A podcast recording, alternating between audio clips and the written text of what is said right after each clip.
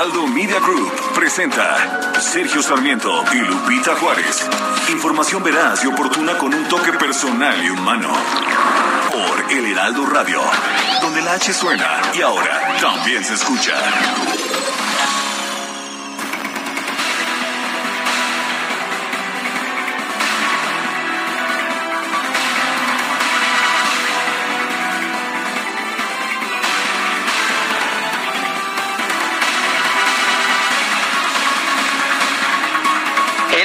Parlamento Europeo aprobó ayer una resolución que condena todas las formas de violencia, intimidación y presión política contra periodistas en México y considera que el ataque a la libertad de prensa constituye una violación de las libertades democráticas básicas. La resolución fue aprobada de manera pues abrumadora, 607 votos a favor, solamente dos en contra se registraron también 73 abstenciones. Es una eh, resolución enérgica en contra de lo que denomina la retórica populista del presidente Andrés Manuel López Obrador y que se refiere también a las muertes de periodistas en México.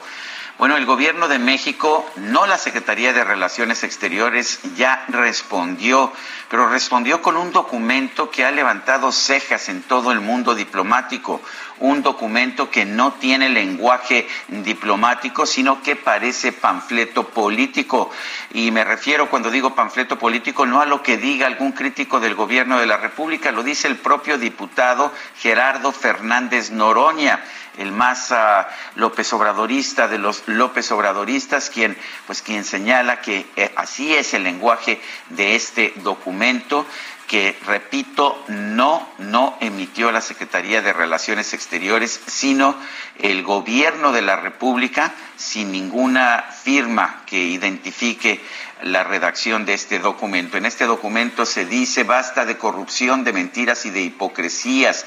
Es lamentable que los eurodiputados se sumen como borregos a la estrategia reaccionaria y golpista del grupo corrupto que se opone a la cuarta transformación impulsada por millones de mexicanos para enfrentar la monstruosa desigualdad y la violencia heredada por la política económica neoliberal que durante 36 años se impuso en nuestro país. Según diputados europeos, que México ha dejado de ser tierra de conquista y como en muy pocas ocasiones en su historia se están haciendo valer los principios libertarios de igualdad y democracia.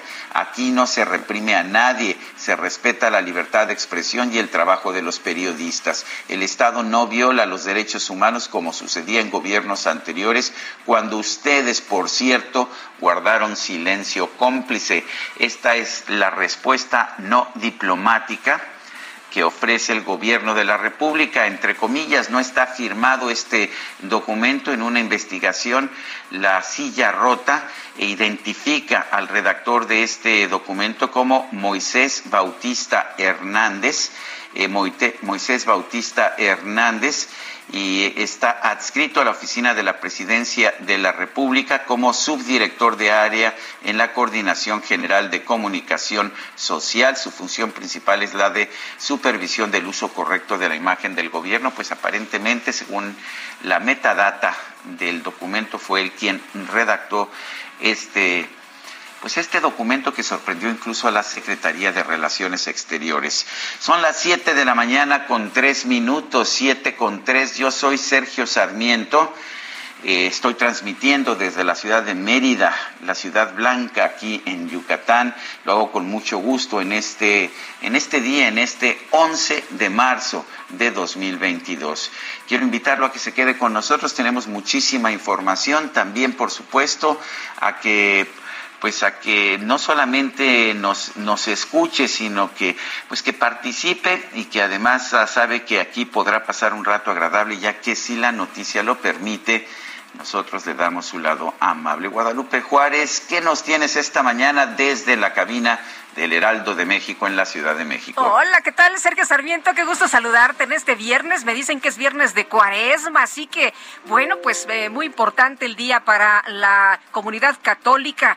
Pues aquí enterándome de este pues de este documento el día de ayer se dio a conocer esto que ya mencionas y yo también, bueno, como muchos, ¿no? Pensábamos que era un documento pues eh, falso, eh, ya decías hasta Fernández Noroña, ¿no? Que dijo, híjole, pues ya verifiqué y sí, sí es original, me parece muy desafortunado, pensé que era falso, pero me parece, por decirlo suave, poco diplomático, podría ser enérgico sin ser panfletario. Bueno, pues ya para que lo diga Fernández Noroña, la situación es bastante, bastante seria. Bueno, y por otra parte, cuando no eres gobierno, pides piso parejo o por lo menos es lo que hacían los legisladores de Morena.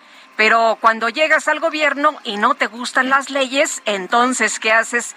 Pues las modificas a tu beneficio. Eso fue lo que ocurrió el día de ayer, con apenas 267 votos a favor y 210 en contra. La mayoría de Morena y sus aliados en la Cámara de Diputados aprobaron un decreto que blinda legalmente la difusión de la consulta para la revocación de mandato que propuso el presidente Andrés Manuel López Obrador. Sí, así como lo escucha, había veda porque así lo marcaba la ley, pero pues como no les gustó, entonces la modificaron en un procedimiento que se conoce como fast track, con la dispensa de todo trámite en comisiones. La propuesta aprobada no modifica la redacción actual de la ley electoral ni de la revocación de mandato, solo se agrega al cuerpo del marco normativo un decreto de legislativo que interpreta el alcance de concepto de propaganda gubernamental. Pues ahí le movieron, ¿no? Para que quedara como ellos querían. La iniciativa fue presentada por el presidente de la Cámara Baja, Sergio Gutiérrez de Morena,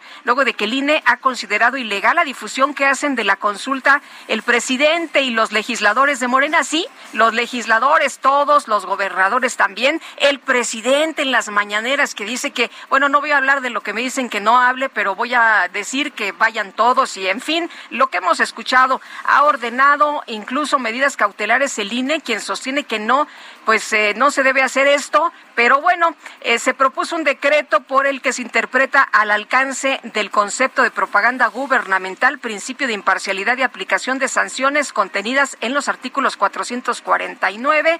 Eh, también, pues en este documento que fue turnado al Senado para su discusión y votación, sostiene en tres artículos o acuerdos que deben entenderse como propaganda el conjunto de escritos, publicaciones, imágenes, grabaciones y proyecciones difundidas bajo cualquier modalidad de comunicación social con un cargo al presupuesto público, etiquetado de manera específica para ese fin por un ente público Así que, bueno, pues ya sabe usted por dónde va. El asunto remarca que no constituye propaganda gubernamental las expresiones de las personas servidoras públicas, las cuales se encuentran sujetas a los límites establecidos en las leyes aplicables. Pues para que vea usted cómo se modifican las cosas cuando usted no está de acuerdo. Por lo menos es lo que nos están dando como lección los legisladores de Morena.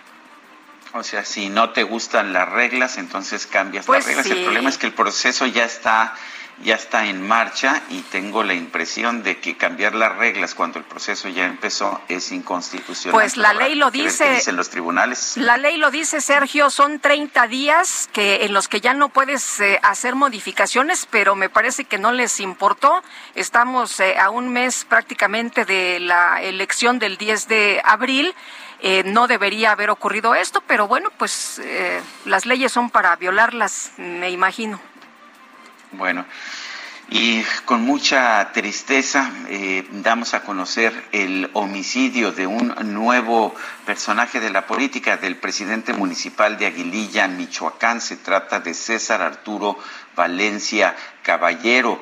Eh, se señala que el alcalde estaba en su camioneta fuera del campo de fútbol de la cabecera municipal cuando un sujeto se le aproximó y disparó en su contra.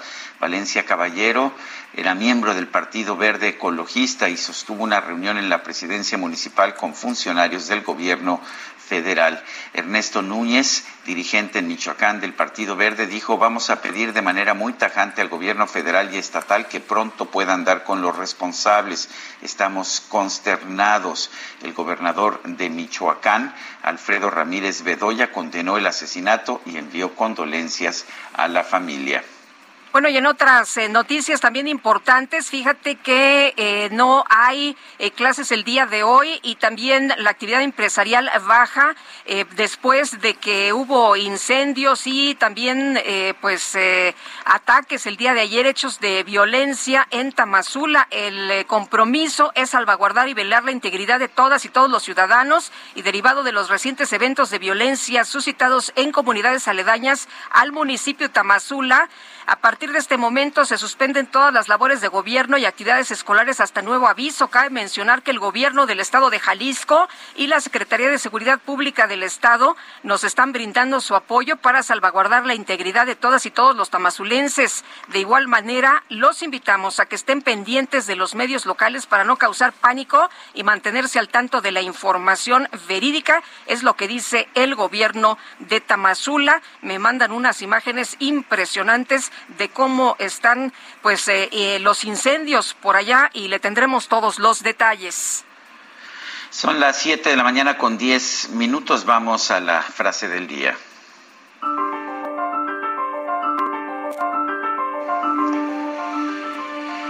La prensa no es el enemigo del pueblo, la demagogia es el enemigo del pueblo. Brian Cranston.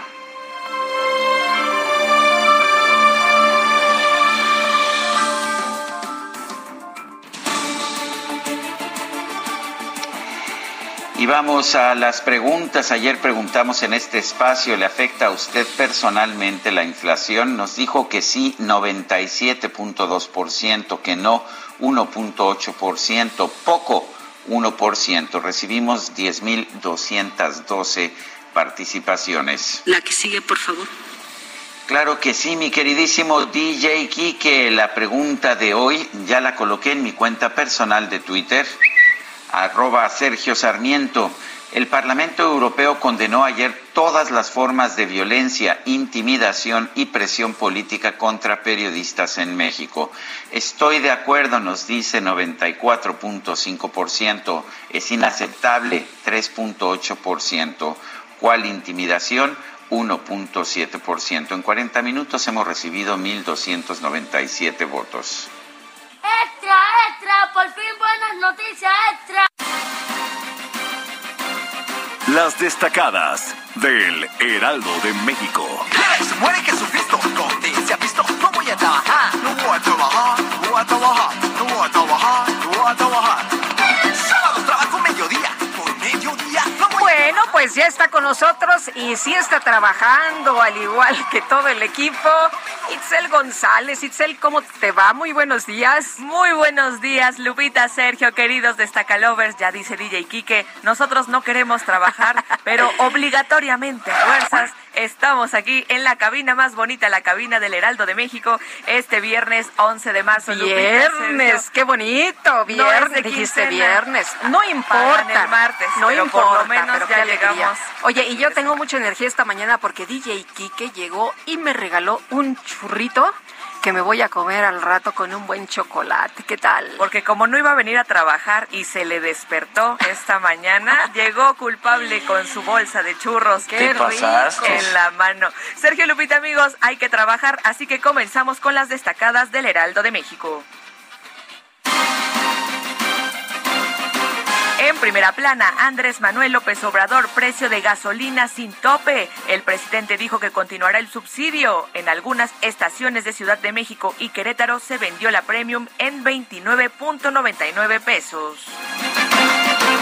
País, cirugías estéticas clandestinas, Baco Fepris contra clínicas irregulares. Identificó y sancionó a 11 establecimientos que no contaban con licencia sanitaria y operaban sin medidas de higiene certificadas. Ciudad de México a Chapultepec inyectan 10 mil millones de pesos. En cuarta sección del bosque se han ejercido 3.8 mil millones de pesos. Peña quiso privatizarla de acuerdo a Claudia Sheinbaum. Estados, semáforo verde, quita cubrebocas, Nuevo León. Eliminan obligatoriedad de mascarilla en sitios al aire libre. Orbe, respuesta. Putin amaga con expropiar. Analiza transferir empresas que suspenden sus actividades a quienes sí quieran trabajar. Bicicleta, Fórmula 1, Checo supera al ex campeón Luis Hamilton. El mexicano de Red Bull cumplió con un buen trabajo en la sesión vespertina de los últimos test previo al inicio de la temporada. Y finalmente, en mercados, en granos, costos preocupan. Bayer alerta por alza de hasta 35% en precios del trigo y 14% del maíz en la última semana. Lupita, Sergio, amigos, hasta aquí las destacadas del Heraldo. Feliz viernes. Gracias, muy buenos días, Isel González. Igual para ti, feliz viernes.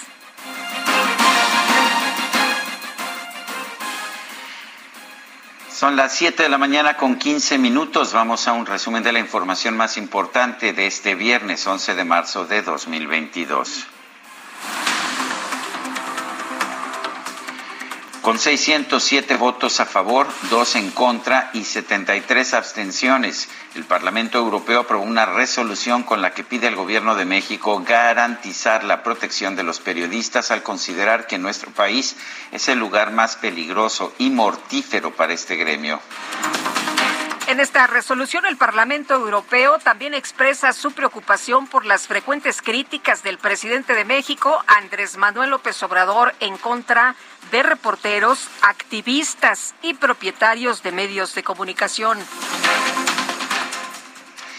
En un comunicado, el gobierno federal consideró lamentable que los integrantes del Parlamento Europeo se sumen como borregos, sí, como borregos, así llamó el comunicado a los parlamentarios europeos a la estrategia reaccionaria y golpista del grupo corrupto que se opone al proyecto de la Cuarta Transformación, un lenguaje para nada diplomático.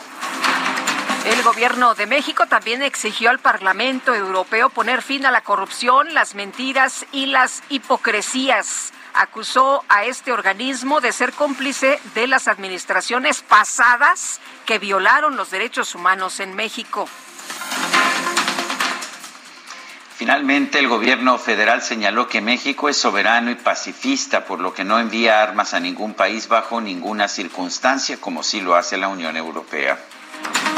El canciller Marcelo Ebrard informó que este viernes va a salir a Rumanía el segundo vuelo de la operación de rescate de connacionales provenientes de Ucrania. Explica que el avión llevará colchonetas y medicinas para los refugiados.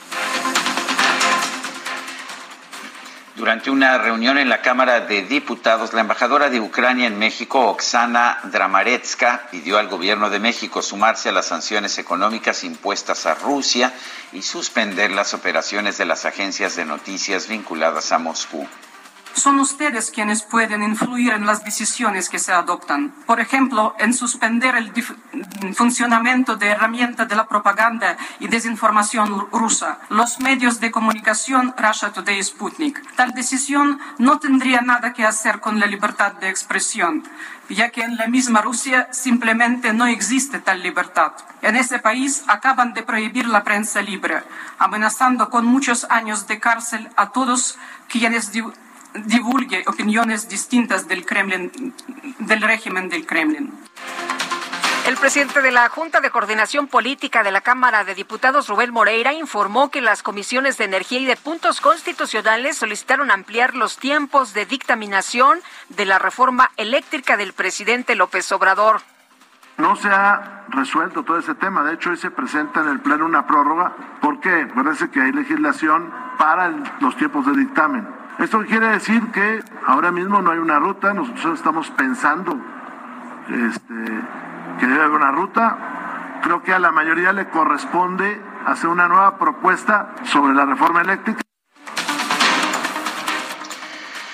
Con 267 votos a favor y 210 en contra, la Cámara de Diputados aprobó un decreto para establecer que la información sobre la consulta de revocación de mandato, que ya está en curso, de hecho, este proceso, no sea considerada propaganda gubernamental. Este jueves fue suspendida la sesión del Congreso Capitalino luego de que las bancadas de oposición se negaron a votar las solicitudes de licencia de los legisladores de Morena que buscan sumarse a la promoción de la consulta de revocación de mandato. La bancada del PAN acusó a Morena de pretender violar el reglamento del Congreso Capitalino al sumar 15 legisladores ausentes cuando lo máximo que se permiten son 13.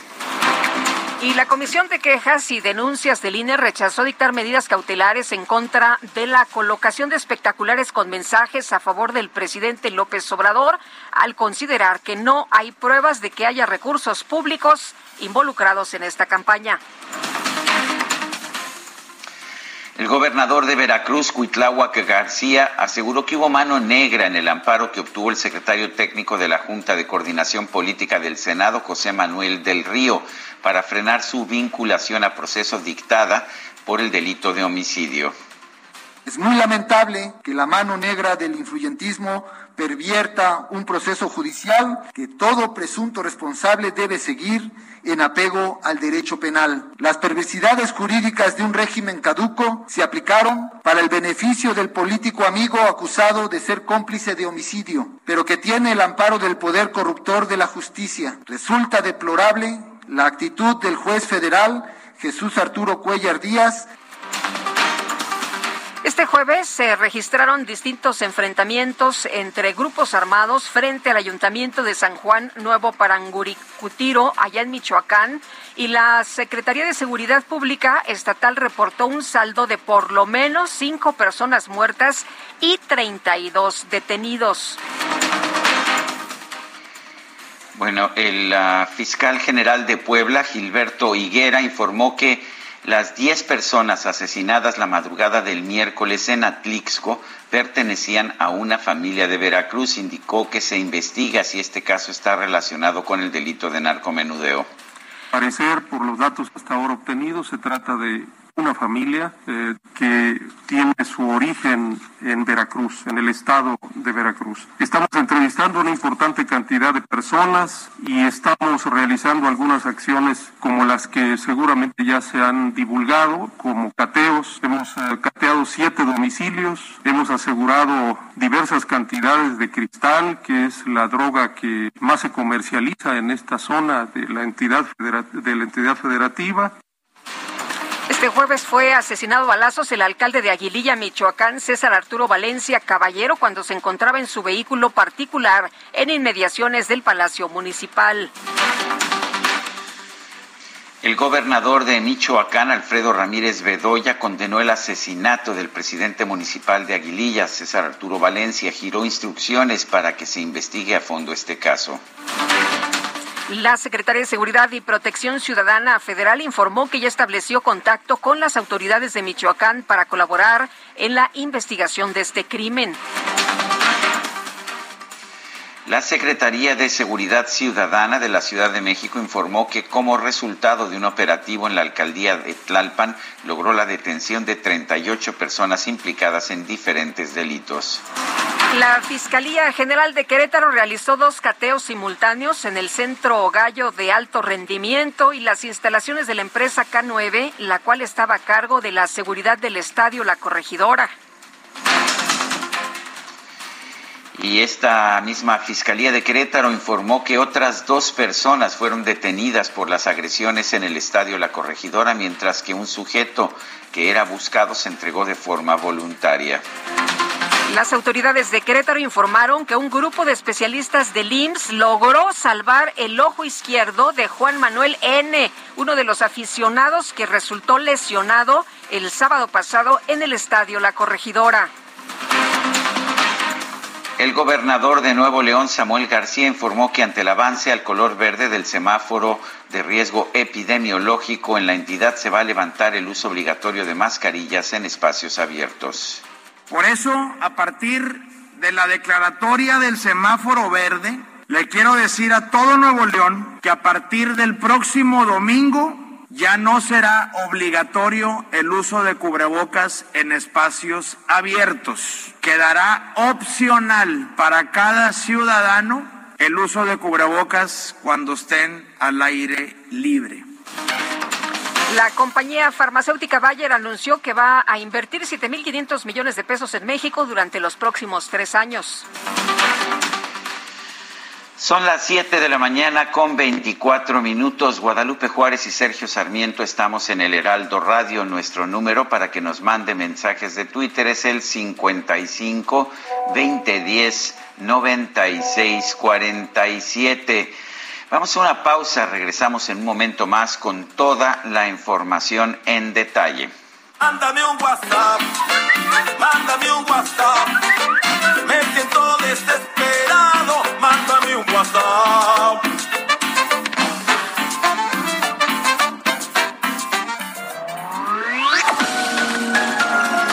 Sergio Sarmiento y Lupita Juárez quieren conocer tu opinión, tus comentarios o simplemente envía un saludo para ser más cálida esta mañana. Envía tus mensajes al WhatsApp 5520 109647.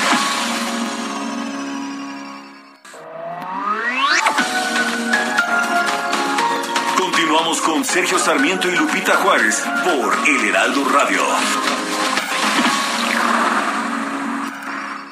En Soriana estas vacaciones, ahorrar es muy de nosotros. 25% de descuento en todas las playeras de manga corta, equipaje y hieleras Coleman. Y hasta un 70% en calefactores, juguetes y ropa de invierno. Soriana, la de todos los mexicanos. A marzo 14, aplica restricciones. Válido en Hiper y Super. El 11 de marzo del 2020, el director general de la Organización Mundial de la Salud, el doctor Tedros Adhanom Ghebreyesus, anunció que la enfermedad por el coronavirus 2019 podría caracterizarse como una pandemia. Fronteras cerradas, vuelos cancelados, economías paradas, calles vacías son solo algunas de las consecuencias que provocó la enfermedad a nivel global. La más reciente experiencia que la sociedad global había experimentado una enfermedad transmitida con tanta magnitud fue en 1981 con la enfermedad del VIH que dejó más de 30 millones de muertos. No obstante, mientras los casos de COVID-19 han seguido en aumento, cada vez causan menos muertes gracias a las vacunas. Sin embargo, las mayores tasas de vacunación se concentran en los países más desarrollados. Para paliarlo, la OMS y otros organismos crearon la iniciativa COVAX, que busca asegurar una distribución equitativa de vacunas contra el SARS-CoV-2. En México, aún falta vacunar a niños. Sin embargo, vemos menos contagios y en algunos estados, menos restricciones.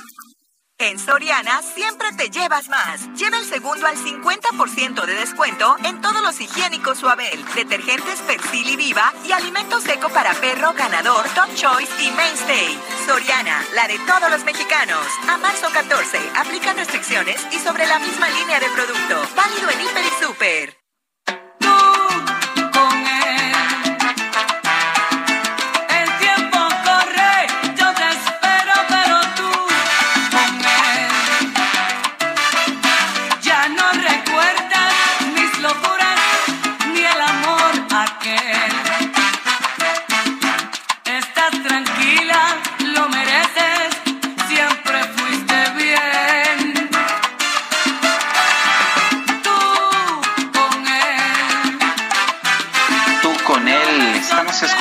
A la orquesta de Frankie Ruiz. Frankie Ruiz, uno de los referentes de la salsa, nació en los Estados Unidos, en New Jersey, el 10 de marzo de 1958. Falleció, falleció muy joven, el 9 de agosto de 1998. Tenía apenas 40 años. Y bueno, pues ah, su salud había estado muy deteriorada por su consumo de drogas y de alcohol. Murió de una cirrosis hepática, pero dejó, dejó una huella profunda. Curiosamente, nacido en los Estados Unidos, considerado uno de los grandes intérpretes, eh, conductores musicales de la salsa puertorriqueña. Escuchemos esta mañana, en este viernes salsero, a Frankie Ruiz. ¿Te parece bien, Guadalupe? Lo que no me parece es que estés tan lejos, si no, podríamos bailar aquí. Podríamos bailar, Sí, efectivamente. Estoy en Mérida y creo, lo sabes tú, lo sabe todo mi equipo, me imagino, pues para participar en, una, una acción, una ceremonia muy gozosa que es el matrimonio de mi hijo Ángel, el mayor de mis hijos. Estoy aquí con realmente muchísimo gusto. Hombre, qué bien, muchas felicidades. Y nos dice una persona en el auditorio, mi nombre es Irene, ¿saben cuándo va a estar listo el paradero de Indios Verdes? El tráfico está a vuelta de rueda, estamos desesperados, gracias. Pues no, no tenemos información de cuándo lo van a tener listo. Dice otra persona, es increíble que la soberbia del presidente y los de su camarilla se nota la idea de creer que nada les importa, tanto muertes de periodistas y niños de cáncer y muertos por masacres del crimen organizado y muertes por su mal llevado plan de salud. Dios nos guarde de estos ineptos. Saludos, Damita Lupita y Caballero Sergio. Lo de Damita no me gusta nada.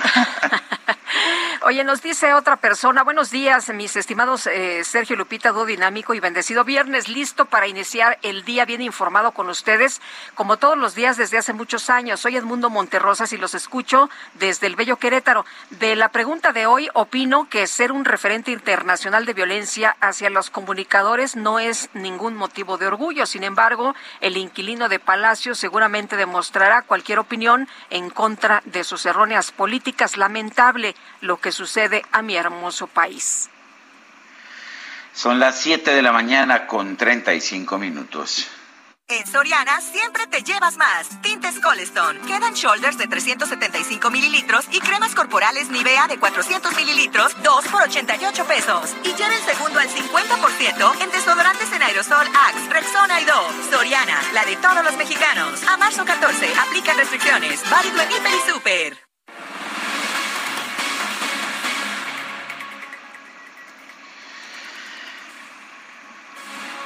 Bueno, pues Adelante, Lupita. Bueno, seguimos con la información y vamos directamente a lo que ocurrió allá en Michoacán. Eh, no nada más se registró este ataque en contra de un presidente municipal gravísimo, lo que está ocurriendo también en materia de violencia en el país. Mataron al alcalde de Aguililla y con él ya suman 16. Estaremos hablando con Etelec de este, pues, eh, terrible panorama, ¿no? En el que asesinan a tantos alcaldes en nuestro país, pero también, también se registraron hechos de violencia en otro municipio, no nada más en Aguililla. La mañana de este jueves se registraron balaceras. No sé si usted vio algunas imágenes, pero qué impresionantes. Se registraron balaceras en Nuevo San Juan, en el estado de Michoacán. José Alfredo Ortega, el titular de la Secretaría de Seguridad Pública, informó que los enfrentamientos dejaron un saldo de cinco muertos y 32 detenidos. El comandante de la vigésima primera zona militar, así como el coordinador estatal de la Guardia Nacional,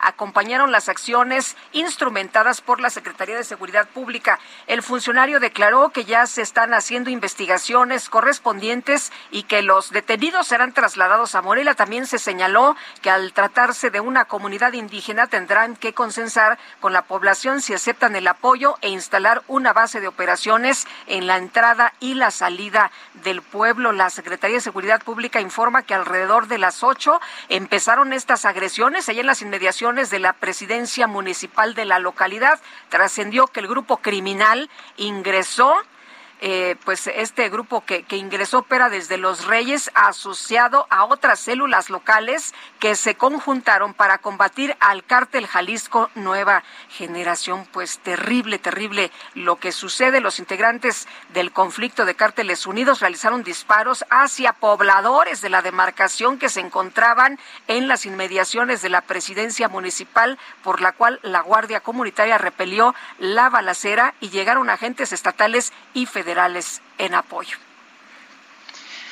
Hoy se manifiestan migrantes en Tapachula, Chiapas, por la visita del presidente Andrés Manuel López Obrador. Pamela Hernández nos tiene la información. Adelante, Pamela. ¿Qué tal? Muy buenos días, Sergio Lupito. Un gusto saludarles desde la frontera sur. Pues comentarles que esta mañana, eh, pues desde el arribo del presidente López Obrador a las instalaciones de la 36 Zona Militar, pues bien, las manifestaciones, como ya lo habían anunciado las personas migrantes, pues vinieron esta mañana. Eh, salieron desde el Parque Bicentenario desde las 6 de la mañana hasta llegar en donde estamos en estos precisos momentos, donde se puedan escucharlo. Les voy a dejar, les voy a compartir un poquito de la situación de lo que se vive aquí. Eh, son migrantes de diversas nacionalidades, nicaragüenses, colombianos, eh, venezolanos, centroamericanos, que van con familias enteras, niños, que inclusive he pedido percibir, Sergio Lupita y Auditorio, que eh, se están enfermando los niños. Con esta variante Omicron, pues he pedido observar niños que han tenido conjuntivitis, que han tenido infecciones estomacales de vía respiratoria y bien lo único que piden es de manera pacífica que el presidente López Obrador les atienda esta crisis migratoria que se vive en la frontera. Bueno, pues uh, Pamela Hernández, gracias y estaremos al pendiente porque pues hay bastante irritación, ¿no es así? Es correcto, Sergio. Eh, bueno, a, mencionarte que tres personas, tres o cuatro personas eh, se decidieron nuevamente eh, costurar los labios. Bueno, Pamela Hernández, muchas gracias. Fuerte abrazo. Un gusto saludarles, Sergio Lupita. Gracias, Pamela. Muy buenos días. Estaremos atentos y regresando contigo, por supuesto, se vuelven a coser los labios las personas en eh, modo de protesta. El gobernador de Veracruz, Cuitlago García, denunció mano negra, dice, en el amparo otorgado a José Manuel del Río Virgen, secretario técnico de la Junta de Coordinación Política en el Senado y todos los detalles los tiene Juan David Castilla. Juan David, cuéntanos, ¿estaba muy enojado el gobernador? Muy buenos días, Lupita. Sergio, los saludo con mucho gusto desde Veracruz. Efectivamente, Lupita, pues se molestó el gobernador Huitlavo García Jiménez por este amparo que otorgó un juez federal. Mencionó, como bien tú lo comentabas, que puede haber mano negra, influyentismo en este amparo que se otorgó a José Manuel del Río Virgen. Y pues en conferencia de prensa desde Palacio de Gobierno, el mandatario estatal lamentó que se haya dado una oportunidad al colaborador del senador Ricardo Monreal para ser liberado pese a estar señalado del delito de homicidio en agravio de Remigio Tobar, el candidato del Movimiento Ciudadano a la alcaldía de Casones de Herrera.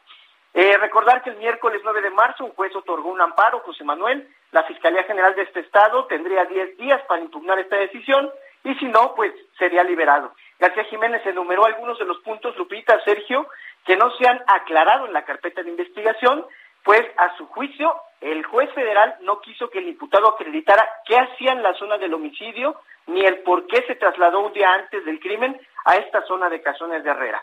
Agregó que José Manuel deberá explicar también por qué no iniciaron, por qué iniciaron los trámites de sustitución del candidato antes de que lo asesinaran. Él cree que ya se sabía que esto iba a ocurrir. El mandatario estatal también mencionó que hay dudas sobre el destino de millones de pesos que un grupo delictivo envió a Tobar para intentar sobornarlo antes de que fuera asesinado a balazos. Eh, también comentarles que por su parte la titular de la Fiscalía General del Estado, Verónica Hernández Yaranz, anunció que será apelada la decisión del juez federal, quien concedió este amparo a Del Río Virgen. Sergio Lupita. Muy bien, pues vamos a estar muy atentos, eh, Juan David. Por lo pronto, eh, se pensaba que en 10 días podría salir, aunque también platicamos ayer con el senador Ricardo Monreal y decía él, bueno, pues si le impugnan, esto va a tardar un poco más. Así es, Lupita. Eso, es lo que se creía, que en 10 días podría él obtener su libertad, salir del penal de acá de Pacho Viejo, municipio de Coatepec.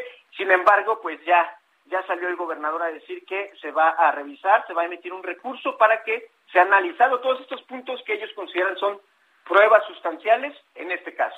Muy bien, Juan David, muchas gracias. Muy buenos días. Muy buenos días. Un abrazo, Sergio Lupita. Abrazos. Con el asesinato de César Arturo Valencia Caballero, el alcalde de Aguililla, Michoacán, ya son 16 los alcaldes asesinados en este sexenio. Vamos a conversar con Rubén Salazar, el es director general de Etelect, esta empresa que mantiene la cuenta de pues de los políticos asesinados en nuestro país. Rubén Salazar, buenos días.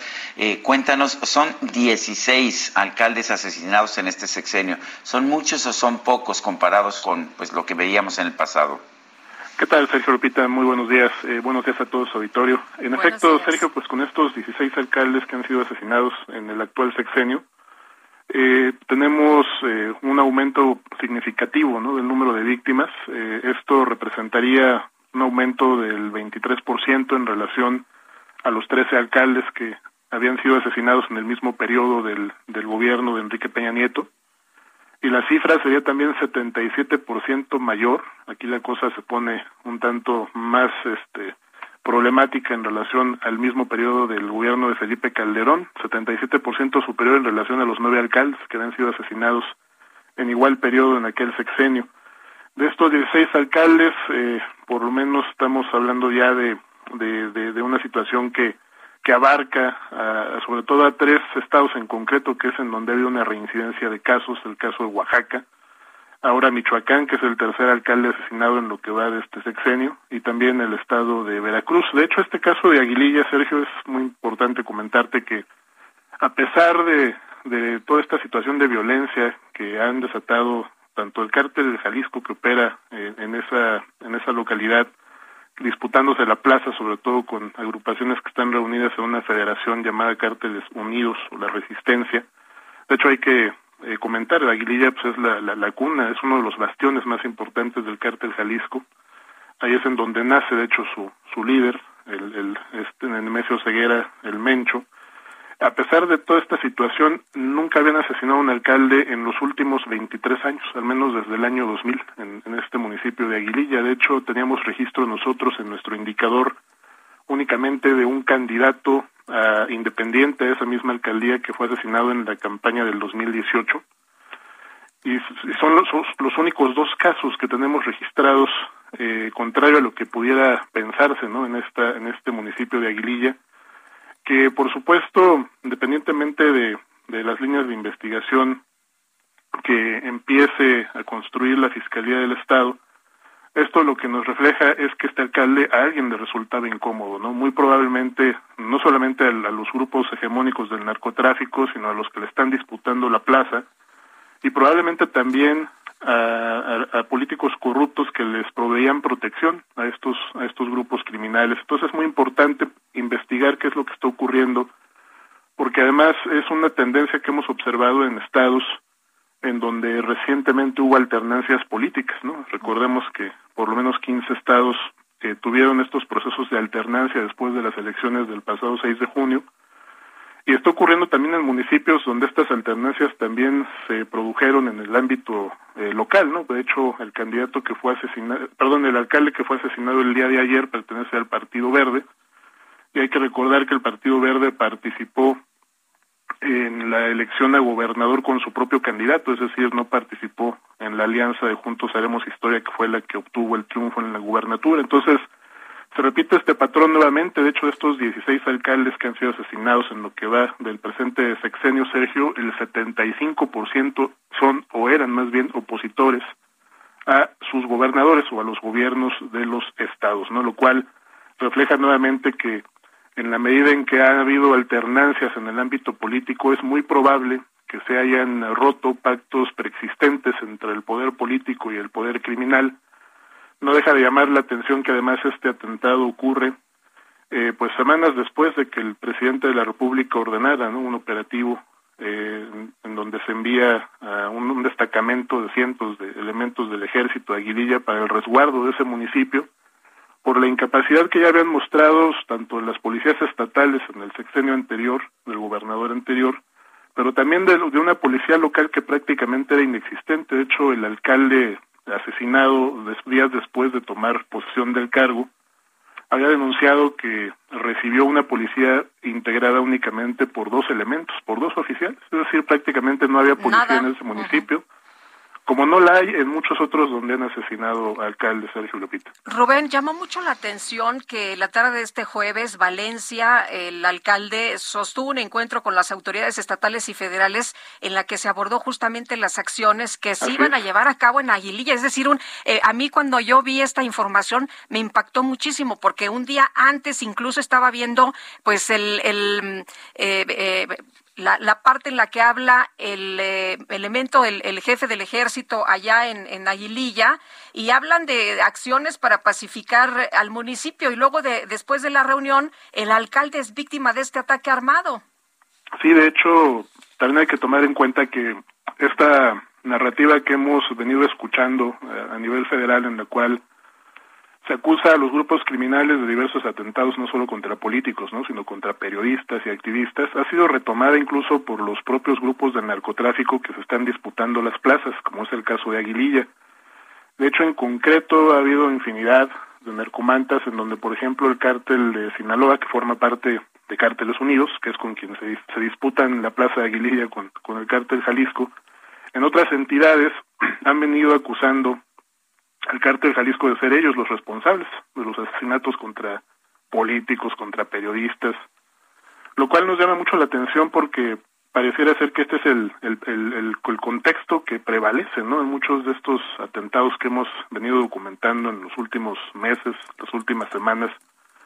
Y esta situación nos habla de que muy probablemente esto pudo haber respondido a una represalia. No podemos afirmarlo, pues esto depende únicamente de las fiscalías el poder aclararlo pudo haber habido quizá algún otro tipo de móvil, pero sí no hay que perder de vista que en medio de, todos estos atentados a políticos y sobre todo autoridades electas, por supuesto que está esta disputa entre agrupaciones criminales por por la por la capacidad sobre todo de de poder actuar con la impunidad que hemos venido observando en todos y cada uno de estos casos, ¿no? Lo que vimos ayer se ha repetido al menos en el 66% de los alcaldes que han sido asesinados en este país Pero lo desde que el año llama- 2000, ¿no? Lo que llama mucho la, armados. lo que llama mucho la atención es lo que comentas, eh, lo que dices hace unos momentos acerca de la alternancia. Eh, quieren Sí. el statu quo, ¿no? Eh, eh, quieren que no cambie absolutamente nada, porque si cambia, entonces a lo mejor después con quién se ponen de acuerdo. Esto nos eh, llevaría a pensar que, pues, los políticos están coludidos o parte de ellos están coludidos o parte de algunos elementos de las policías están coludidos.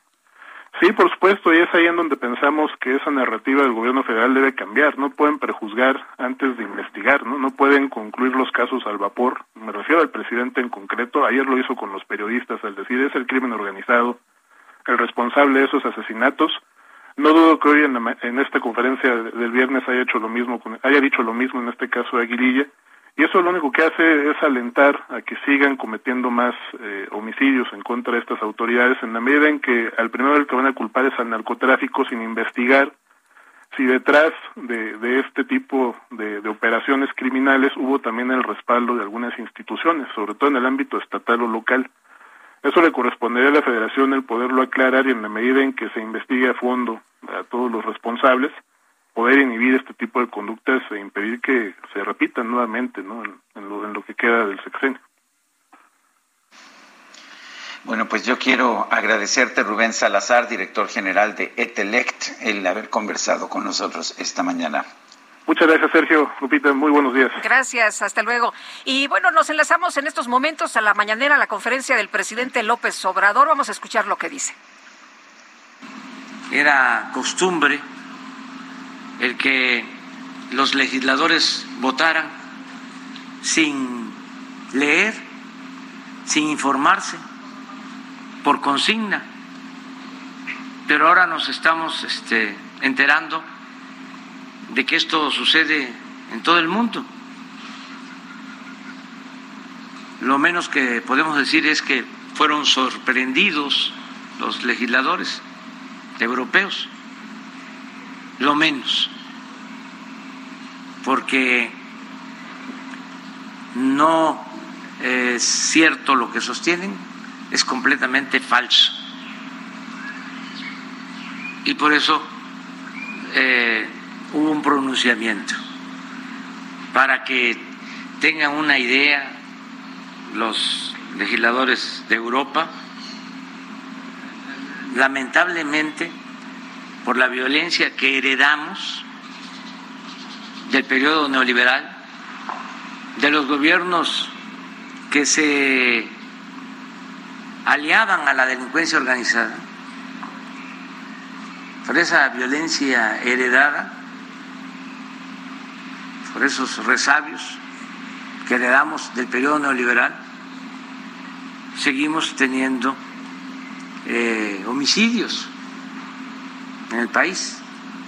Ya vamos eh, con una tendencia Pues ahí a parte de lo que ha dicho el presidente Andrés Manuel López Obrador. No sé qué opine Sergio, no sé qué opinen nuestros amigos. El presidente dice en una parte de lo que ha mencionado esta mañana, fueron sorprendidos los legisladores europeos. A mí no me dio la impresión de que hayan sido sorprendidos. A mí eh, me parece que tenían los elementos para haber señalado lo que lo que dijeron el día de ayer sobre los periodistas y sobre el periodismo en México.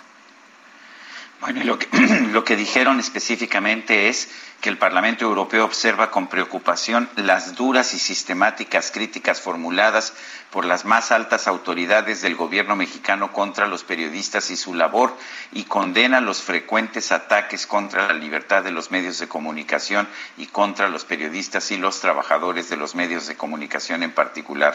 Reitera que la labor periodística solo puede llevarse a cabo en un entorno libre de amenazas, agresiones físicas, psicológicas o morales u otros actos de intimidación y acoso.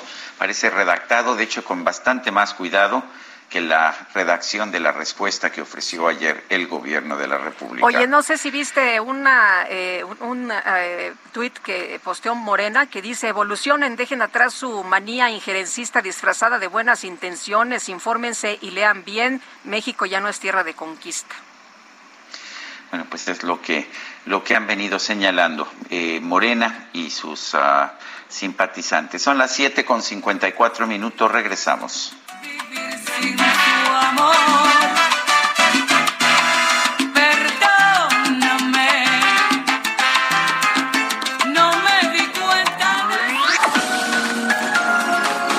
Sarmiento y Lupita Juárez quieren conocer tu opinión, tus comentarios o simplemente envía un saludo para ser más cálida esta mañana. Envía tus mensajes al WhatsApp 5520 109647.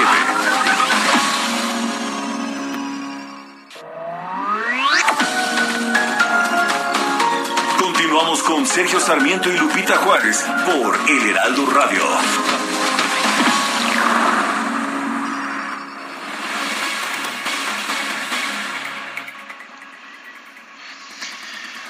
Grupo de representantes desplazados por la entrada de grupos delincuenciales a las 16 comunidades de Jerez, Zacatecas, protestó a las afueras de Palacio Nacional para solicitar ayuda urgente. Marco Antonio Vargas es secretario de Gobierno de Jerez, Zacatecas. Lo tenemos en la línea telefónica. Señor secretario, buenos días. Gracias por tomar nuestra llamada. Cuéntenos de, pues, de esta protesta. ¿Es una protesta legítima? ¿Es una pro protesta que no tiene razón? Cuéntenos usted. Don Sergio, ¿cómo está? Muy buen día, Lupita también. Buen día. Ah, ¿Qué tal? Igualmente, qué gusto. Al contrario, el gusto es, es para nosotros los jerezanos. Sí, Sergio, yo creo que es una protesta legítima. A final de cuentas, hemos estado tocando las puertas necesarias para que estas personas, nuestros desplazados de las comunidades de la Sierra de Jerez, tengan mayor certeza de cómo vamos a seguir trabajando. Quiero decirte que desde que inició la gestión municipal, el 15 de septiembre del año pasado, hemos estado atendiendo el problema. De manera personal, yo acudí a revisar cada una de las comunidades desde el 24 de septiembre y un primer acercamiento que tuvimos con ellos, ayudándolos a llegar de una manera segura con el apoyo del Ejército, la Guardia Nacional, la Policía Estatal y la Policía Municipal, fue el 29 de septiembre a la comunidad de Sarabia, que ella en ese lugar tenía más de un año el, el problema de gente que se, que se, estaba saliendo de sus hogares.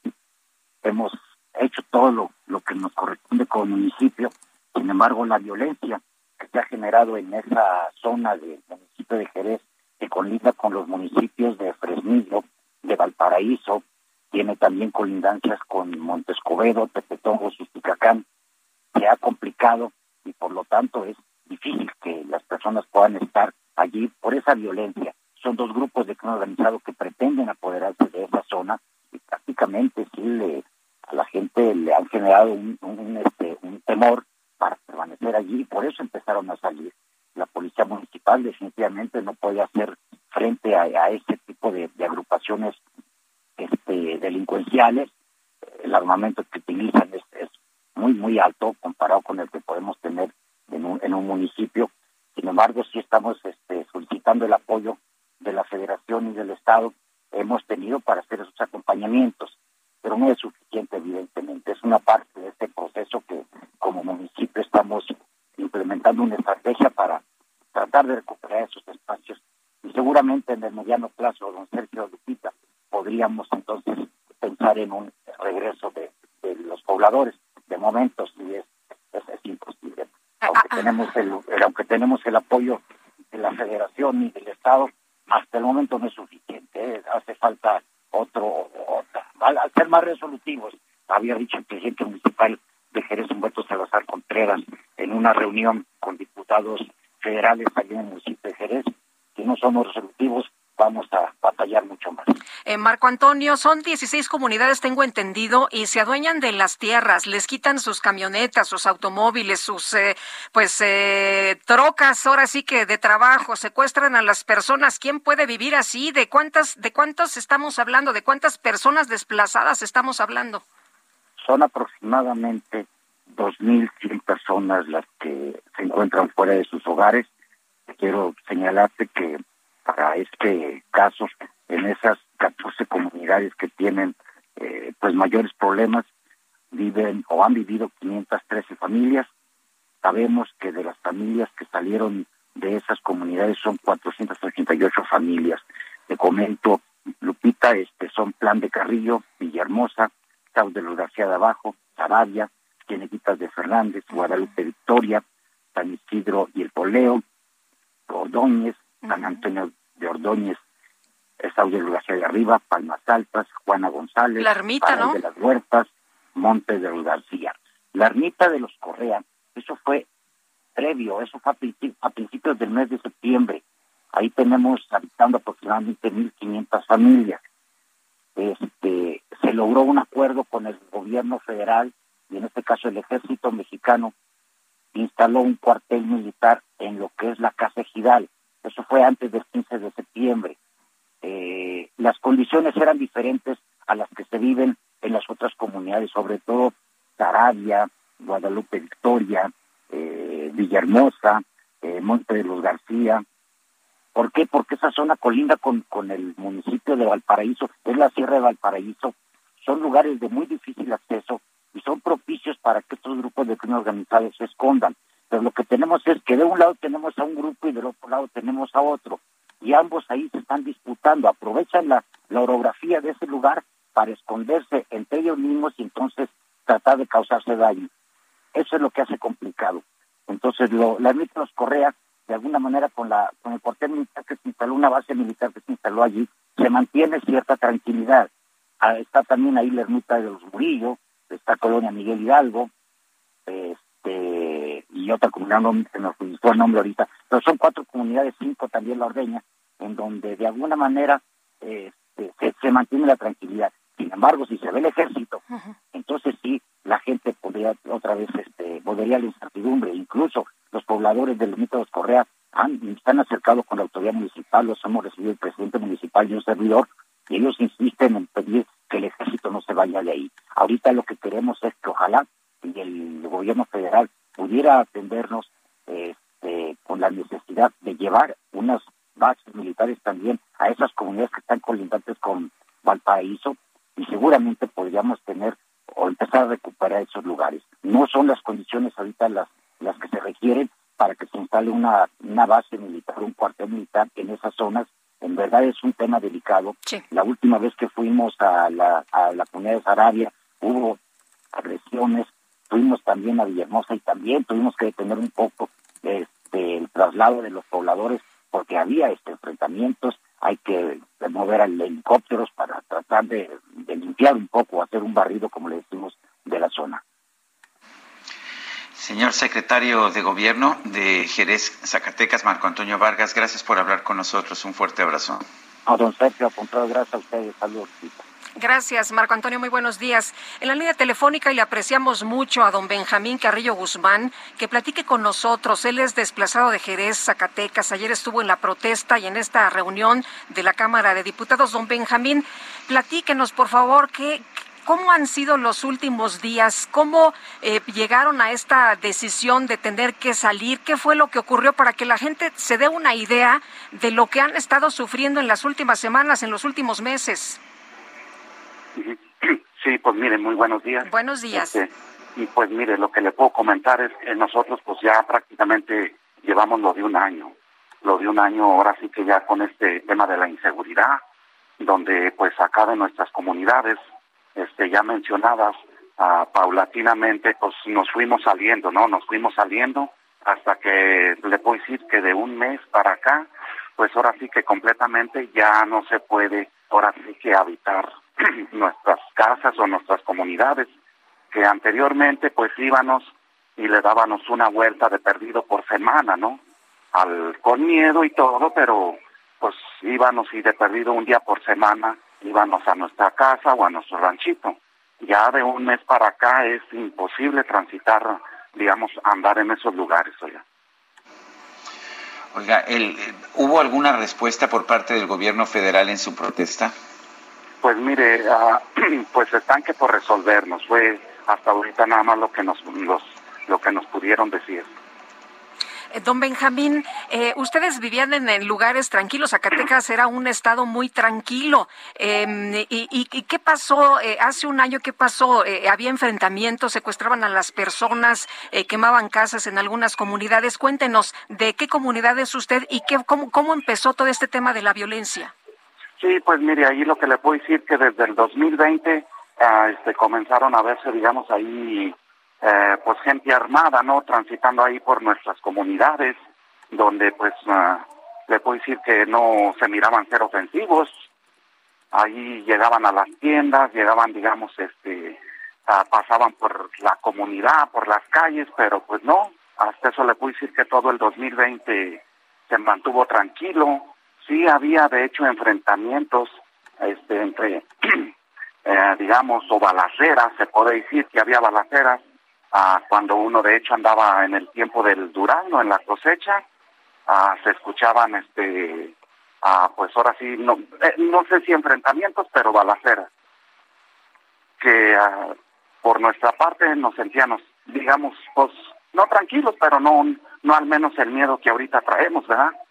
Todo pasó esos seis meses, por lo del 2020 tranquilo, hasta que, digamos, entró el 2021 y para ser exactos, del miércoles ah, de ceniza del año pasado, pues ahora sí que allí, sí, ah, pues le puedo decir, oiga, pues se metieron ya ahora sí que con la ciudadanía, ahí con unos vecinos de Palmas Altas, ah, pues los levantaron, los levantaron, los recogieron, hasta a, a, digamos, lo regresaron, perdón, a los dos días, para el día viernes, hasta eso, digamos, parece ser que no, Ah, pues no hubo agresión sobre ellos, nada más se los llevaron por dos días, los regresaron, pero, pero se volvieron a llevar otra persona. A ese otro muchacho que lo, este, que se lo llevaron, a él sí, digamos, pues sí lo dejaron bastante golpeado, pero también lo regresaron como a los cuatro días. Vivimos una semana tranquila y para el 28 de febrero pues volvieron, oiga, y se llevaron a seis personas. Ay, pues este es el infierno que se está viviendo. Vamos a estar muy pendientes, don Benjamín, y ojalá que nos pueda contar, pues, qué, qué se obtiene de estas protestas y de esta reunión con los diputados. Muchas gracias, le mandamos un abrazo. Ándele, sí, hasta luego. Pues, hasta luego. El gobierno de Tamazula suspendió actividades por hechos violentos. Mayeli Mariscal nos tiene la información desde Jalisco. Adelante, Mayeli. Muy buenos días, buenos días al auditorio. Pues luego de registrarse la noche de este jueves diversos hechos violentos que incluyen bloqueos en carretera, vehículos incendiados y disparos de arma de fuego, el gobierno municipal de Tamazula en Jalisco emitió un comunicado en donde pidió a la población resguardarse y suspendió todas las actividades gubernamentales y escolares hasta nuevo aviso. Los hechos ocurrieron en comunidades El Veladero, La Garita y Contla, uno de los actos de violencia se dio en el tramo carretero que comunica las delegaciones de Contla y La Garita, cuando un tráiler fue atravesado en la carretera federal 110 Jiquilpan Manzanillo y luego le prendieron fuego, por lo que elementos de protección civil acudieron al sitio a sofocar las llamas. También en la calle principal de La Garita un vehículo fue atravesado e incendiado y por lo menos una hora en las calles de La Garita vecinos reportaron disparos. Esa es la información desde Jalisco. Muy bien, gracias Mayeli. Excelente día. Gracias, muy buenos días. Eduardo Gutiérrez, alcalde de Tamazula, Jalisco, gracias por tomar nuestra llamada. Señor alcalde, cuéntenos cómo está la situación, cómo amanecen las cosas esta mañana y qué fue lo que pasó en las últimas horas. Eh, ¿Se tiene información de quiénes son eh, los que pues detonaron esta ola de violencia allá en Tamazula? Hola, ¿qué tal? Primero que nada, muy buenos días a todos. Buenos días. Eh, sí, fíjate que la noche del día de ayer tuvimos por ahí un incidente en la carretera Jiquilpan-Manzanillo, en la delegación de La Garita únicamente. Por ahí se, se incendiaron dos trailers. Eh, al parecer, a lo que me comentan elementos de, de seguridad, me dicen que bajaron a, las, a los dos choferes de los trailers, eh, movieron los trailers para interceptar la carretera Jiquilpan-Manzanillo, les prenden fuego y eh, queda nada más en eso. Las personas huyen del lugar, pero aún no se corrobora como tal que haya habido un enfrentamiento o que haya habido disparos de bala. Desafortunadamente, eh, en esta delegación no hay señal de teléfono celular, por lo cual estuvimos un poquito eh, pues con la duda de qué era lo que estaba pasando con la incógnita. No sabíamos qué era lo que sucedía, escuchamos que hubo un enfrentamiento en Jocotepec, por ahí también recibí una llamada de que hubo un lesionado en Mazamitla, por lo cual nosotros tomamos acciones preventivas, eh, preocupados por la situación y lógicamente yo preocupado por salvaguardar la, integridad, la seguridad y la vida de los tamazulenses, tomamos la decisión de cancelar todas las actividades gubernamentales y de igual forma todas las actividades en los planteles educativos, ya que a horas muy tempranas de la madrugada hacemos rutas con los niños a las diferentes en los diferentes planteles y pues eh, ahora sí que no quería yo ponerlos en riesgo en ningún sentido. Eso fue lo que pasó en Tamazula, por ahí escuché que, que mencionaron la delegación de Contla, de Contla aún no recibimos eh, nada al respecto, ni de ninguna otra delegación. Lo único que se suscitó fue en la delegación de La Garita, fueron estos trailers que se incendiaron. Eh, ¿Cuál es la situación en este momento, señor, uh, señor alcalde? Eh, recibimos apoyo ya por parte de la Sedena, por parte del gobierno del Estado, eh, también las autoridades municipales están resguardando la zona, eh, no hay novedad por el momento, al parecer todo está tranquilo y vamos a retomar actividades a la brevedad. Eh, señor alcalde, ¿ya se retiraron estos eh, tráileres? ¿Ya hubo eh, pues eh, algún indicio de por qué, cuál, cuál fue el objetivo de colocarlos? La verdad desconocemos cuál fue el objetivo de, de haberlos colocado ahí, desconocemos la razón. Eh, los trailers fueron apagados alrededor de las once y media de la noche, ya estaban apagados. Y en el transcurso de la madrugada fueron grúas al lugar para retirarlos de la carretera. Y ahora no se han retirado completamente, pero ya están un costado y quedó libre eh, la carretera Jiquilpan-Manzanillo. Muy bien, pues muchas gracias, eh, Eduardo Gutiérrez, alcalde de Tamazula, Jalisco. Muy buenos días. Gracias, buen día. Hasta luego. Por lo que vemos es violencia por todas partes. ¿eh? Ayer lo de Michoacán, el enfrentamiento, el asesinato del alcalde, los desplazados de Zacatecas, que no es algo menor, ¿eh? nos debería de estar preocupando realmente eh, pues a todos los mexicanos. Imagínate que tengas que salirte de tu casa porque ya no puedes vivir ahí, porque te pueden secuestrar, porque te pueden en cualquier momento quitar la vida, te pueden levantar y hacer lo que sea. Y bueno, pues esto que estamos viviendo en Tamazula, imagínate nada más qué escenario tenemos tenemos en el país. Bueno, y ayer el gobierno de la República, no la Secretaría de Relaciones Exteriores, emitió un comunicado cuestionando la resolución del Parlamento Europeo, un comunicado por lo menos vitriólico. Eh, sabemos por el análisis que la publicación La Silla Rota ha hecho sobre eh, pues la información, los metadatos de este documento que fue eh, hecho en una computadora, en la computadora de Moisés Bautista. Así estaban los metadatos, quien es subdirector de comunicación en la presidencia de la República, pero el presidente está admitiendo que él junto con Jesús Ramírez, director, comunicador de, de, coordinador de comunicación, redactaron el documento. Vamos a escuchar lo que, pues la confesión de parte del propio presidente de la República. Ayer Cancillería no estaba enterado de este comunicado. ¿Usted redactó este texto? En el viaje, este, con Jesús y este, otros compañeros y solo sobre el reclamo del Parlamento, eh, ¿tienen ustedes registrados cinco asesinatos, no son siete? Sí, cinco. Cinco. Cinco. Ustedes. En total son siete agresiones y cinco asesinatos.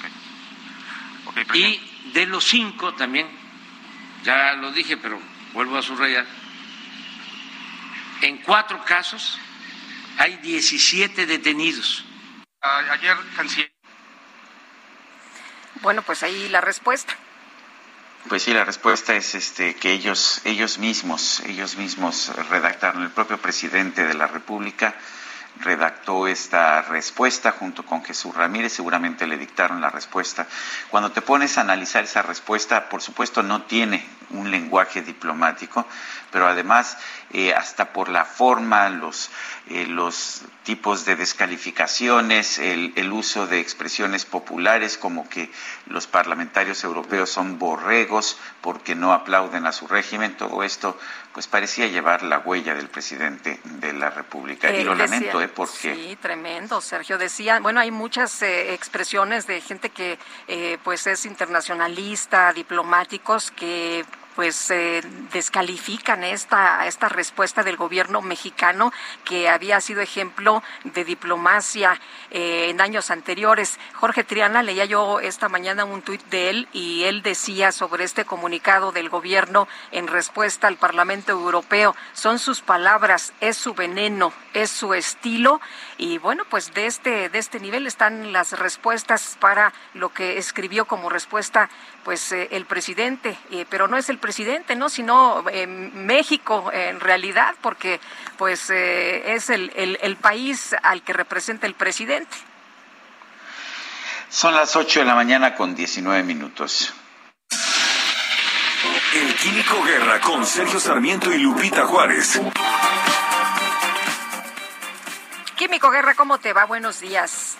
¿Qué tal? Sergio Lupita, para el viernes una noticia esperanzadora. Vamos a hablar de otra cosa, que barbaridad, no lo que estamos leyendo, pero en fin. Sabemos que la invasión rusa, Sergio Lupita, a Ucrania, ha incrementado la macrovolatilidad de los mercados de energía y se espera que la situación empeore aún más. Sabemos que esto ha jalado y ha sido como un eh, pues golpazo no a toda la estabilidad bursátil en el mundo.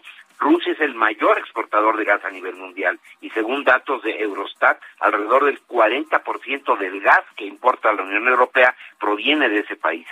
La volatilidad se ejemplificó con los vaivenes en los precios en los futuros del gas TTF para, o sea, el gas de, de futuros para el mes siguiente en el mercado ICE. Fíjense, estaba yo más leyendo algunos eh, de los eventos que hubo. En un momento antier, los precios variaron de 193.95 euros por megawatt hora en la mañana y en menos de una hora bajaron a 145 euros, de 193 a 145. Imagínense que un país o una gran compañía compró en la mañana porque pues, tenía que tomar la decisión a 193 y su competidor una hora después compra a 145. Esto de, para una empresa puede ser verdaderamente jauja, pero va a dislocar totalmente la estabilidad de los mercados. Más allá de las medidas para minimizar los efectos actuales que ha provocado la guerra de Ucrania en los mercados de energía, es importante pensar, planificar y desarrollarse, medidas que ayuden a conseguir una mayor independencia energética.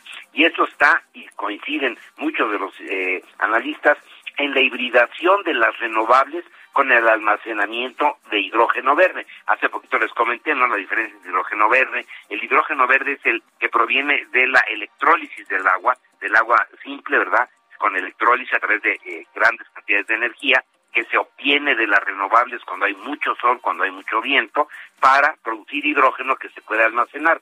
Esta es una solución ganadora. Gana la sociedad al tener estabilidad y certeza en los precios, gana el planeta porque se reducirán las emisiones y gana la economía, porque esta, esto supondría un importante desarrollo económico con gran generación de empleos bien pagados y una revolución tecnológica. Esto, eh, Sergio Lupita, está siendo empujado a una velocidad mucho mayor de lo que habíamos eh, adivinado todavía hace unos meses, debido a las circunstancias que evidencian que esta cuestión de la dependencia con el gas y el petróleo, a final de cuentas, dañan a la sociedad humana y tenemos la capacidad a través de esta conjunción de las renovables con el hidrógeno verde de entrar en una era completamente diferente de una energía estable y barata para todos, Sergio Lupita.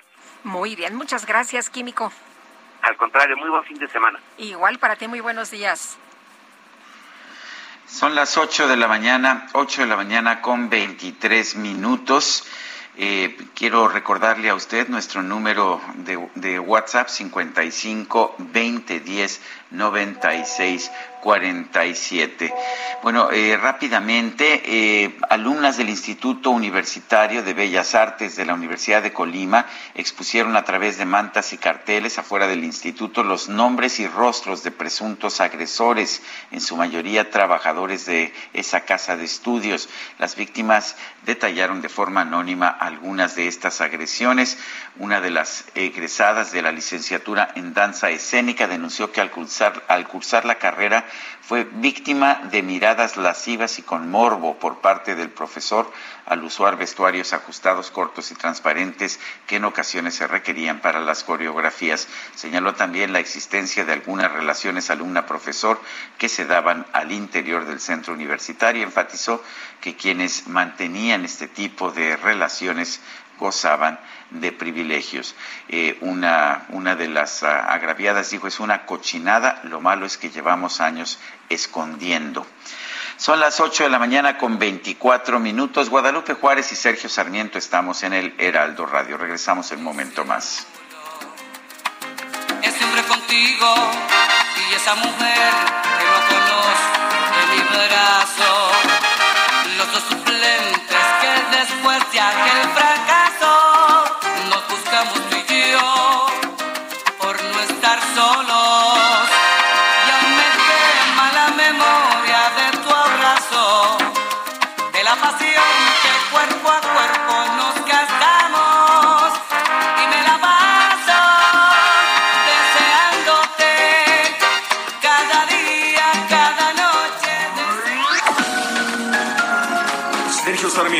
Lupita Juárez quieren conocer tu opinión, tus comentarios o simplemente envía un saludo para ser más cálida esta mañana.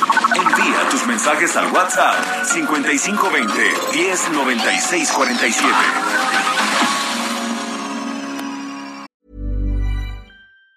Say hello to a new era of mental health care. Cerebral is here to help you achieve your mental wellness goals with professional therapy and medication management support. 100% online. You'll experience the all new Cerebral Way, an innovative approach to mental wellness designed around you. You'll get a personalized treatment plan from a therapist, prescriber, or both in a safe and judgment free space.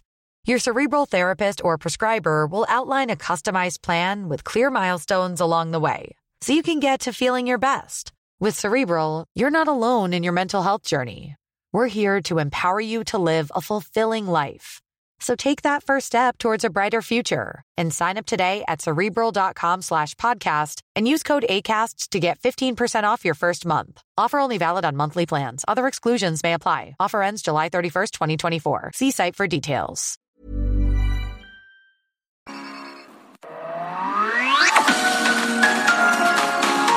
Continuamos con Sergio Sarmiento y Lupita Juárez por El Heraldo Radio. Jaque Mate con Sergio Sarmiento.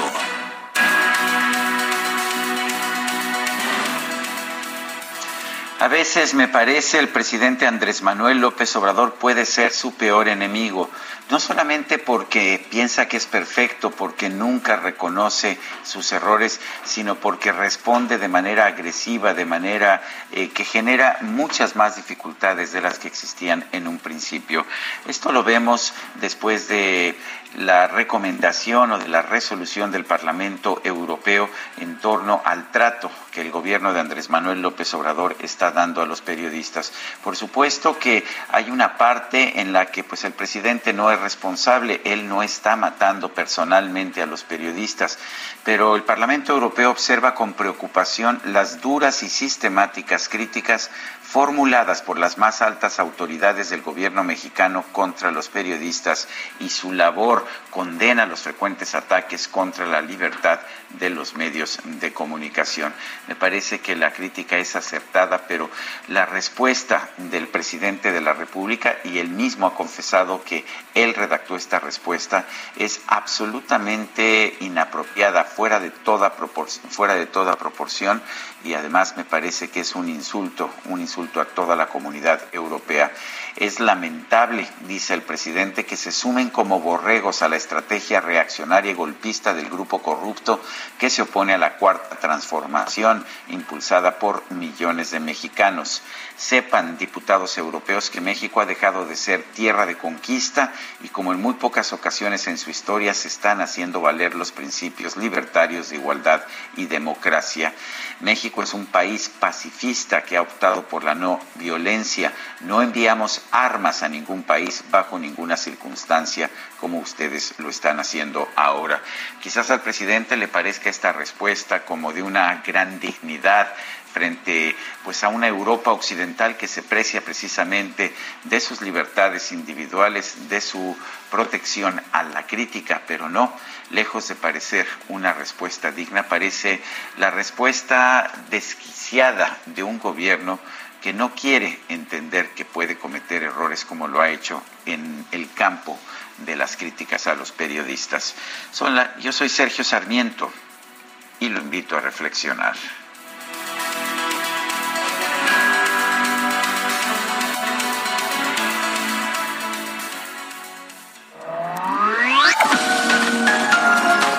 Sergio Sarmiento tu opinión es importante. Escríbele a Twitter en arroba Sergio Sarmiento. En Soriana, estas vacaciones, ahorrar es muy de nosotros. Lleve el segundo al 50% en todas las galletas Chokis, Emperador, Marías, Oreo y todas las cajetas, pastelitos marinela y pan dulce bimbo y tía rosa. Soriana, la de todos los mexicanos. A marzo 14, aplica restricciones y sobre la misma línea de producto. Válido en Hiper y Super. Una colilla de cigarro más. Un cenicero que va a reventar. La misma historia triste y sin final. El mismo cuento de nunca acabar. Y la carcajada de otra madrugada.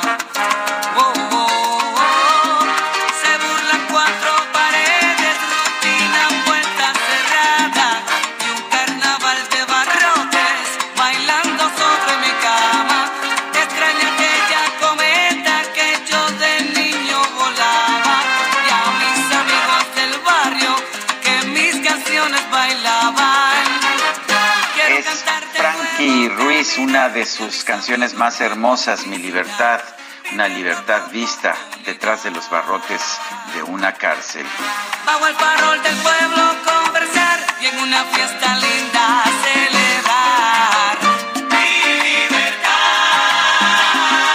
Mi libertad, quiero cantar de nuevo, caminar y a mis amigos buenos visitar. Así de sencillo es lo que uno pide cuando está en una cárcel.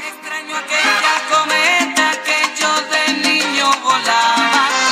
8 de la mañana con 35 minutos. Adelante, Lupita. Pues mira que vamos a platicar de un tema que ha resultado realmente muy polémico, Sergio. Este jueves en la Cámara de Diputados, legisladores de la bancada de Morena y sus aliados del PT y del Partido Verde aprobaron que la promoción de la consulta de revocación de mandato no sea considerada como propaganda. Ellos se eh, estaban pasando pues esta veda, ya sabes, por alto. Ellos estaban eh, pues, haciendo cada vez que podían propaganda de todas maneras y ahora, bueno, pues lo deciden ya eh, hacer la modificación desde eh, la Cámara, desde la Cámara de Diputados. Vamos a platicar con el doctor Luis Carlos Ugalde, director general de Integralia Consultores. Eh, Luis Carlos, qué gusto saludarte esta mañana. Muy buenos días. Muy buenos días, Lupita y Sergio. Oye, pues, ¿cómo ves esta, no sé si decirle jugada de, de, pues, el partido de Morena y sus aliados? Primero, eh, un antecedente para que el auditorio eh, vea el tema en el que estamos. Eh, desde hace desde febrero el INE convocó formalmente a que haya una consulta de revocación de mandato el 10 de abril. Esa ley de esa consulta de revocación dice que el único que puede promover la consulta es el INE y que los servidores públicos y los partidos deben mantenerse distantes, es decir, no pueden proactivamente pagar o difundir información o promover el voto en esto. El objetivo de esto, que parece una medida muy restrictiva, y yo creo que efectivamente lo es, es el hecho de que este ejercicio fue concebido como un ejercicio de la gente, no de los partidos. Entonces, al decir a los partidos, tú no puedes entrar a promover, es una forma de decir, deja que la sociedad discuta este tema sin la interferencia de los partidos y de los gobiernos.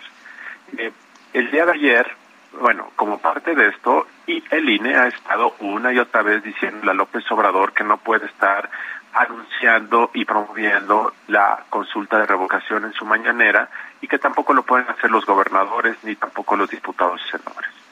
Entonces Morena está muy enojada y le dice al INE que está queriendo silenciarlos, pero el INE lo que está haciendo es pues, aprobar lo que dice la ley.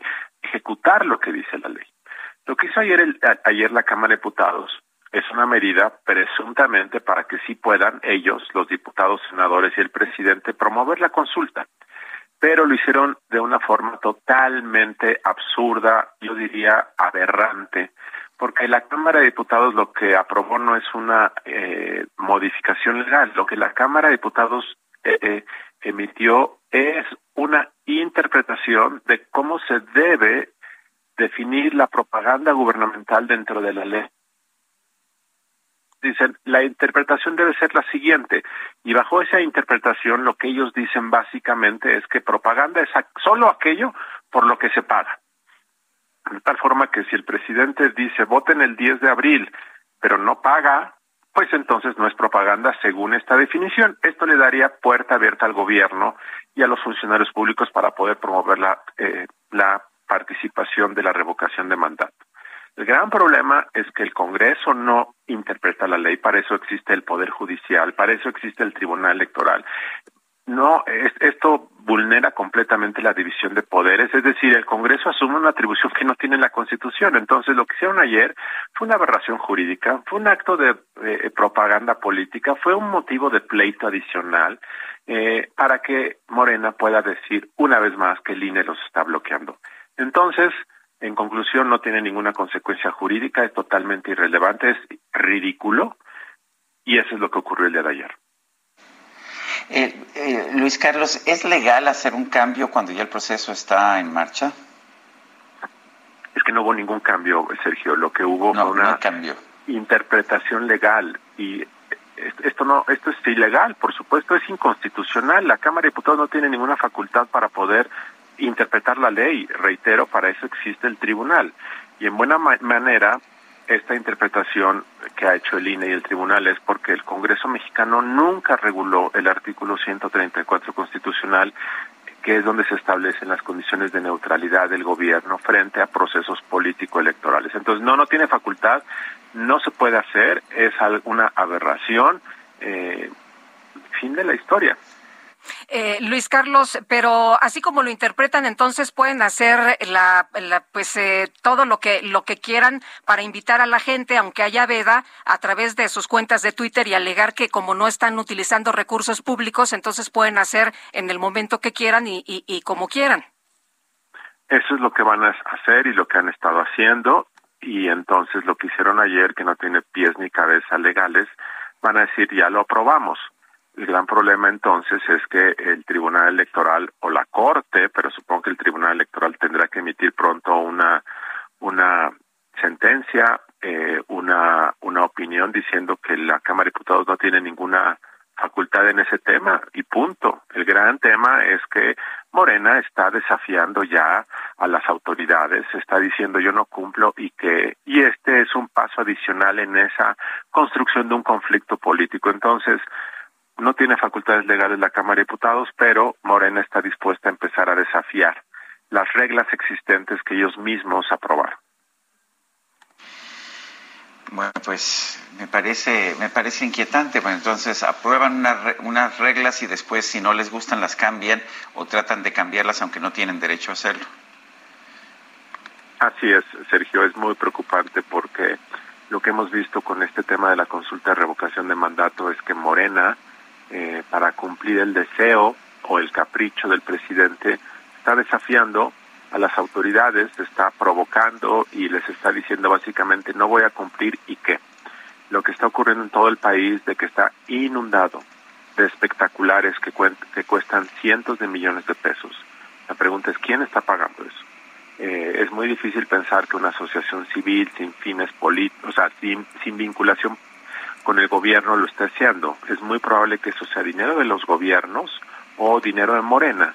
Eso es una violación directa a la ley. Entonces, estamos viendo que se está violando abiertamente y que se está cruzando una frontera en donde un partido político, esto nunca había ocurrido, pero en este caso un partido político viola la ley, reitera su violación y provoca la autoridad y además la acusa. Eh, Luis Carlos, ayer daba la impresión eh, pues de una gran reforma, ¿no? Eh, no sé si viste el festejo de Sergio Gutiérrez Luna. Pues sí, Sergio Gutiérrez Luna es uno de los personajes más eh, ignorantes, o uno de los personajes más provocadores, o uno de los personajes más eh, salameros que tiene el Congreso mexicano. Eh, no recordemos que él fue el mismo personaje que en diciembre pasado presentó una denuncia en contra de los consejeros del INE.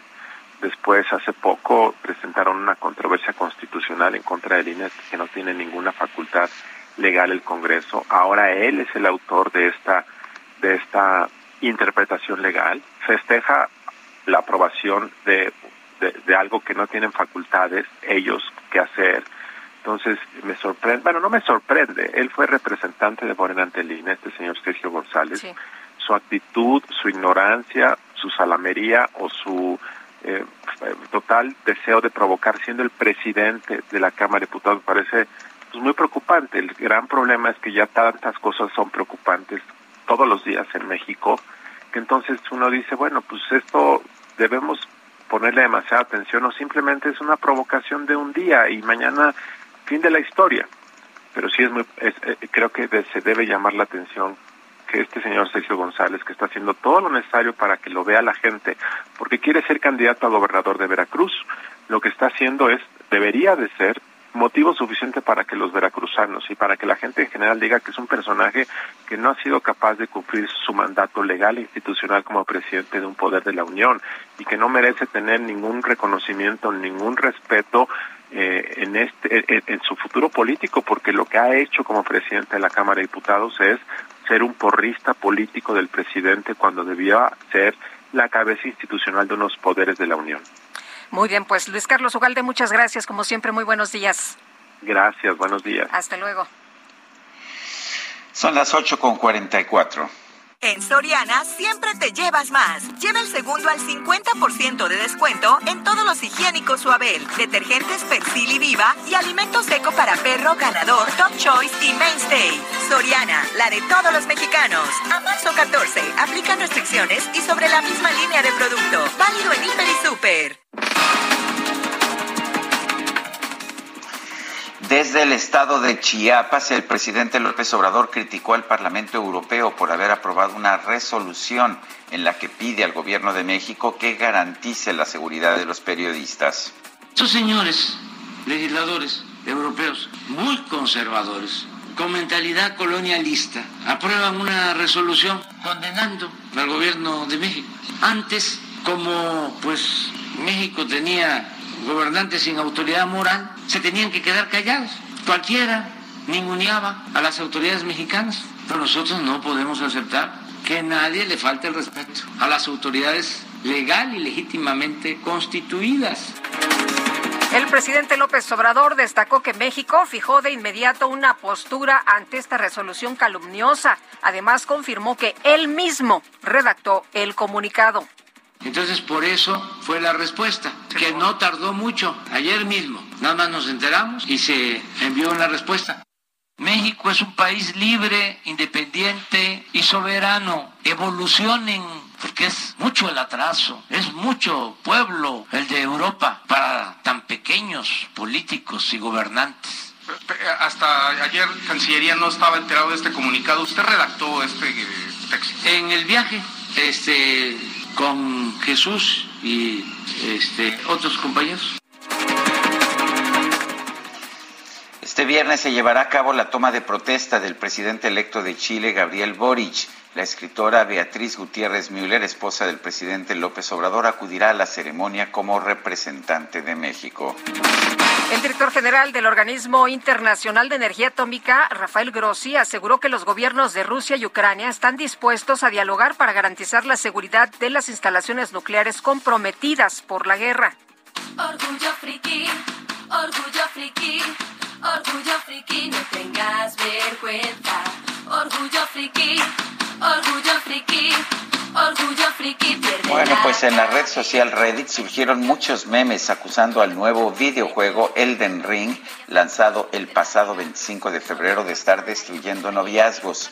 Esto después de que una muchacha relató que tras pasar una velada romántica con su novio, empezó a hacerle cariños para ver si entendía, pero él solo le dijo que pasaría toda la noche jugando La publicación se llenó de comentarios de otros jóvenes que afirman estar en una situación similar. Eh, no me digo, no me parece que este chico sea muy listo. Seguimos con la información. El Parlamento Europeo exhortó este jueves a las autoridades mexicanas a garantizar la protección y la creación de un entorno seguro para periodistas y defensores de los derechos humanos. Leopoldo Maldonado, director regional de la organización Artículo 19, pues no le gustó mucho al presidente Andrés Manuel López Obrador que el Parlamento Europeo hiciera este llamado.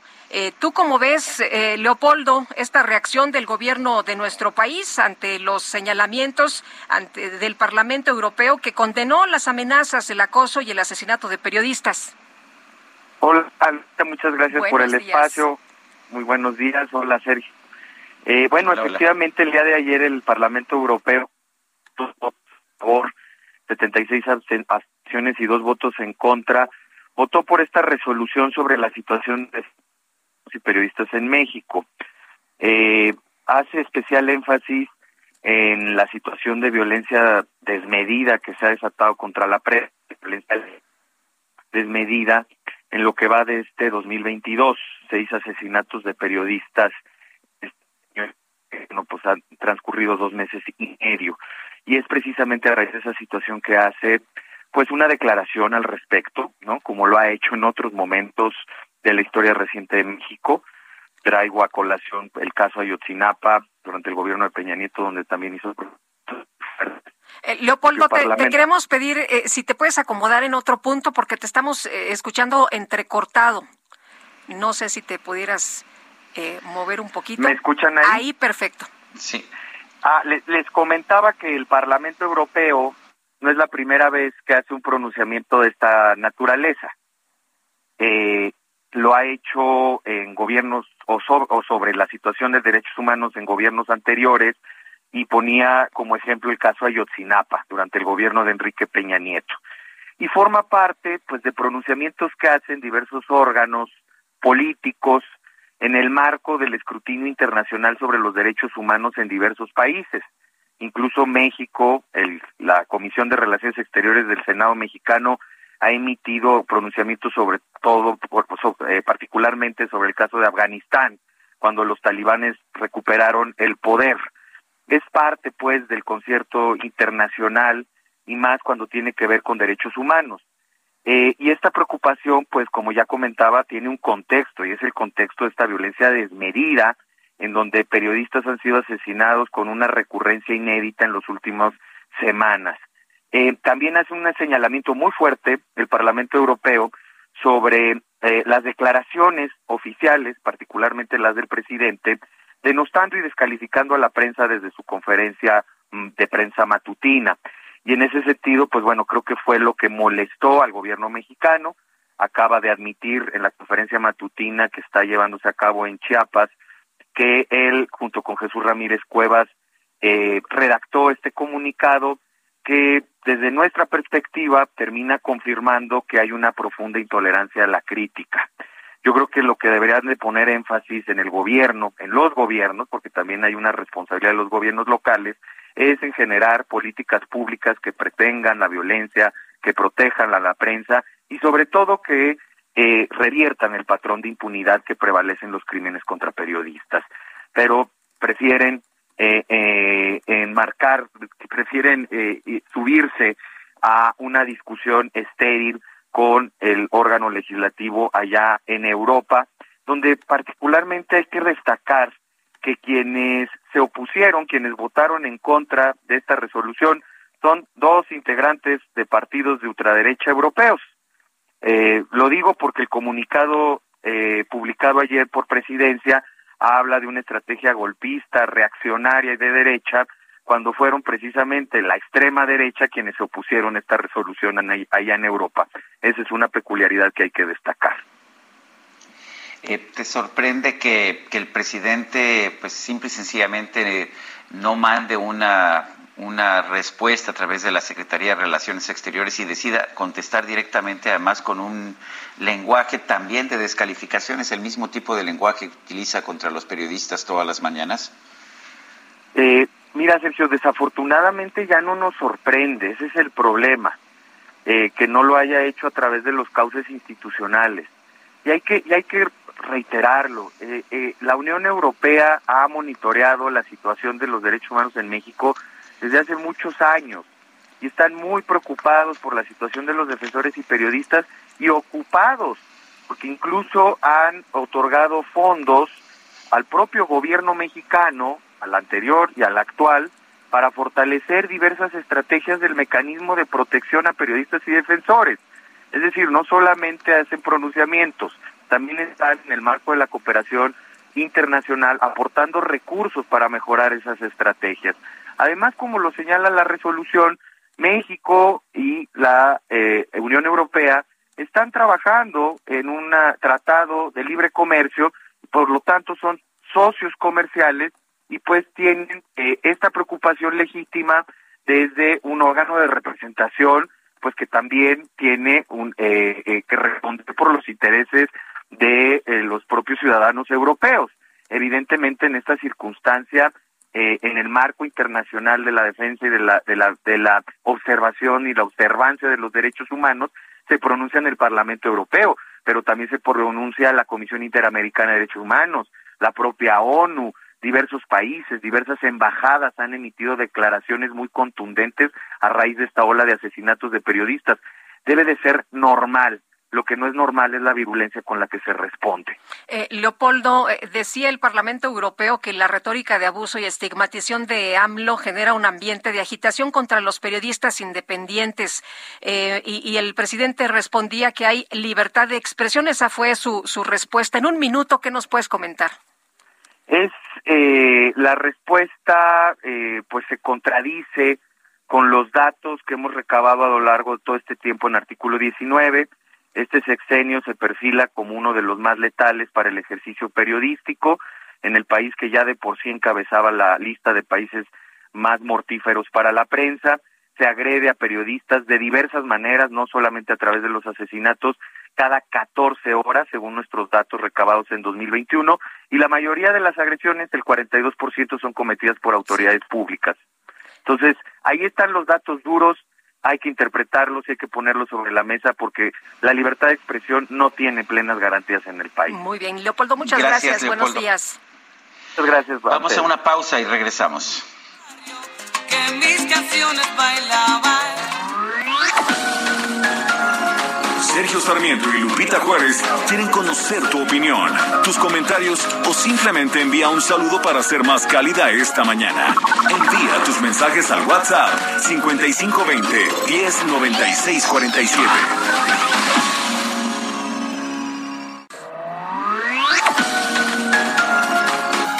Continuamos con Sergio Sarmiento y Lupita Juárez por El Heraldo Radio. Hola amigos del Heraldo Radio. ¿Estabas esperando al momento perfecto para comprar tu vuelo? Pues déjame decirte que ese momento ya está aquí. Así es. Elige el destino de tus próximas vacaciones y aprovecha la venta azul de Aeroméxico con Citibanamex. Tienes del 7 al 16 de marzo de 2022 para pagar con tu tarjeta de crédito Citibanamex y obtener una mensualidad de reembolso en compras a 12 meses sin intereses. Consulta condiciones en citibanamex.com diagonal promociones. CAT 71.6% sin IVA. Cálculo 25 de noviembre de 2021. Vigencia al 25 de mayo de 2022. Buenos días, regresamos con ustedes, Sergio Sarmiento y Lupita Juárez.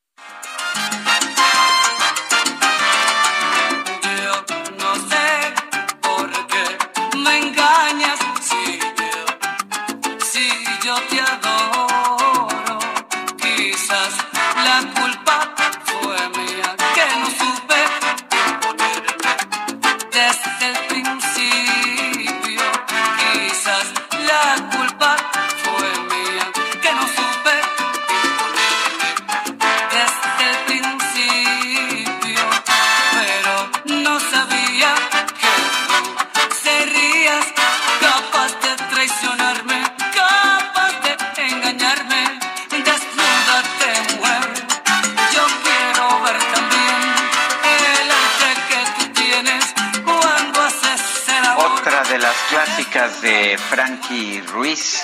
Desnúdate mujer. Frankie Ruiz, un personaje dramático de la historia de la salsa, murió a los 40 años, pero fue uno de los grandes intérpretes de la llamada salsa Nueva York o salsa puertorriqueña. Nació en Nueva Jersey, sin embargo, pues siempre se identificó con sus raíces puertorriqueñas.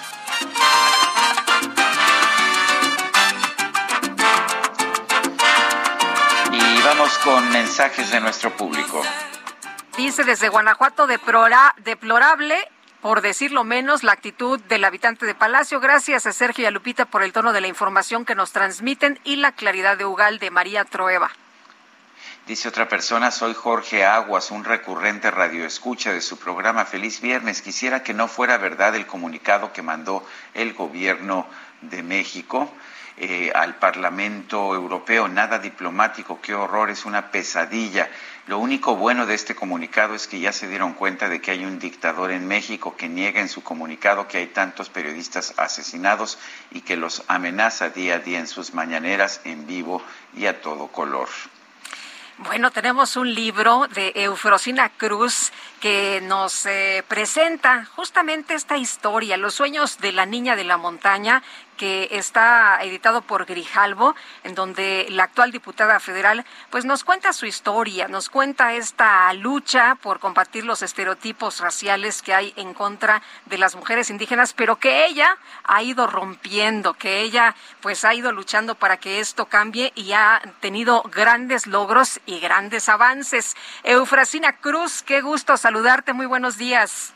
Muchas gracias Lupita y don Sergio pues ustedes saben que literal es mi segundo bebé y que sin ustedes, sin el abrazo de ustedes como medios de comunicación que me visibilizaron, que me acompañaron en esta construcción de igualdad, en esta visibilidad de los rostros de las mujeres indígenas, pues hoy no estuviera este el honor de que ustedes tengan el libro en sus manos, Los sueños de la niña en la montaña. Eufrosina, eh, pero aquí eh, una labor muy importante fue esta que, que tú hiciste desde chiquitita. Yo eh, te imagino a los 12 años con tu bolsita, con tu cajita, armada de valor y, saliendo de tu pueblo y dejando pues estos, estos esquemas que, que trataban a, a las mujeres de una forma diferente a la de los hombres, donde no había igualdad. Pero también me llama mucho la atención esto que tú nos platicas a lo largo de todo tu libro, que es la educación, el ejemplo a seguir y tu profesor de primaria que te cambió el panorama de lo que deberías de vivir. Efectivamente, el, el libro y por qué hice el libro y por qué lo hice en estos momentos tan complejos, ¿no? Porque entendí que mi historia es la historia de miles de mujeres en este país y de los hombres también que tenemos derecho a aspirar, que tenemos derecho de cambiar, de que tenemos derecho de cambiar nuestro destino, que nuestro origen no puede, no debe de definir nuestro destino. Y por eso hice esta reflexión y lo digo claro en el libro, de que también México tiene que aprender a vernos a los pueblos indígenas y a las mujeres.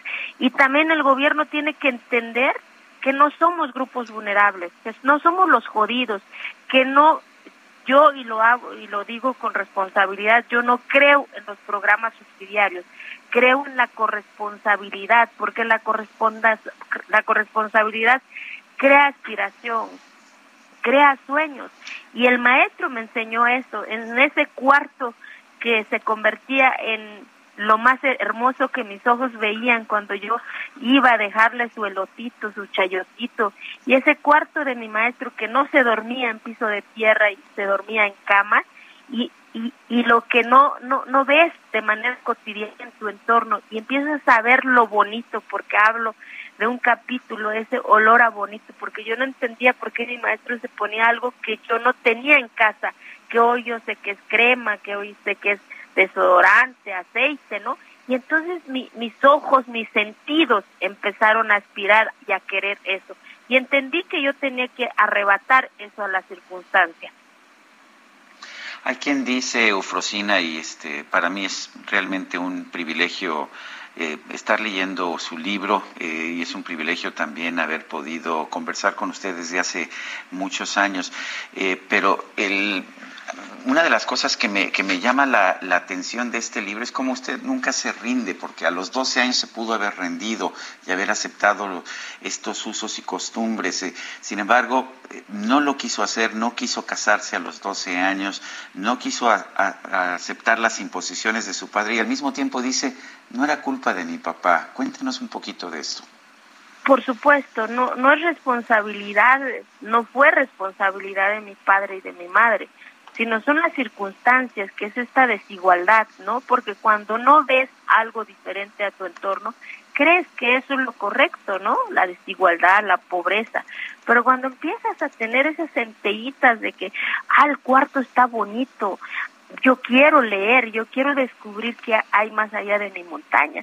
Y creo que el amor más subliminal, y lo digo y hago la reflexión en el libro, fue precisamente mi padre y de mi madre. ¿Por qué y en qué sentido? Porque me dejó ir. Imagínense un señor que su entorno era que su hija tenía que repetir eso, porque así era, y de repente la dejó ir, de decir, pues sí, vete, nada más que te olvidas de nosotros, ¿no?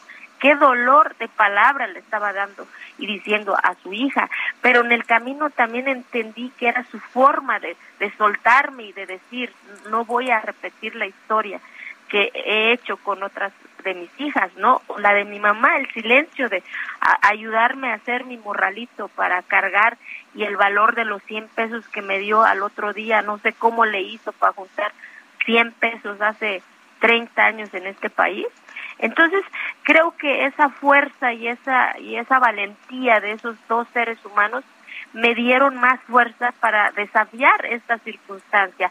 Pero entendí, lo hablo a lo, a lo largo del libro, don Sergio y Lupita, que, que uno tiene que hacer las cosas, que uno tiene que, sí, cuestionar, exigir, pero sobre todo tomar decisiones de lo bueno y lo malo y asumir las consecuencias de esas decisiones, cambiar lo que no te gusta. Hoy, tan polarizado que está la, situación, tenemos que hacer para que esta democracia que hemos construido tantas y tantos, los que hemos tenido que arrebatarlo a esta circunstancia, no podemos permitir que nos intimiden, no podemos permitir que nos arrebaten nuestra conciencia de libertad.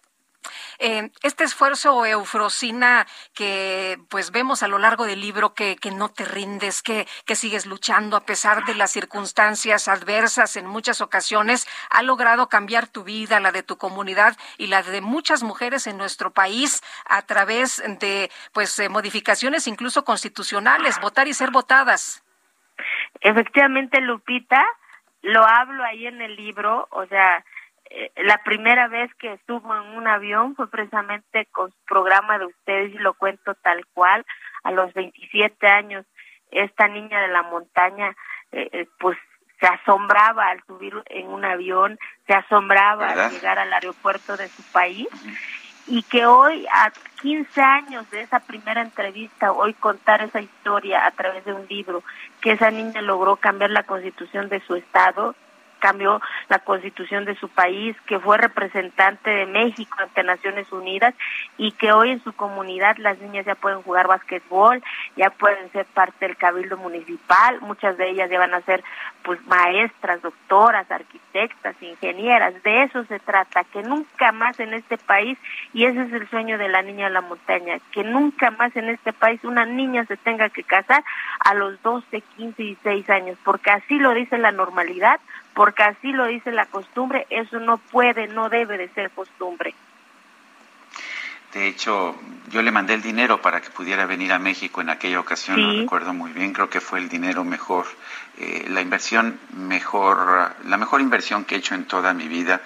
Eh, el libro lo he estado leyendo, realmente me, emociona, eh, los sueños de la niña de la montaña.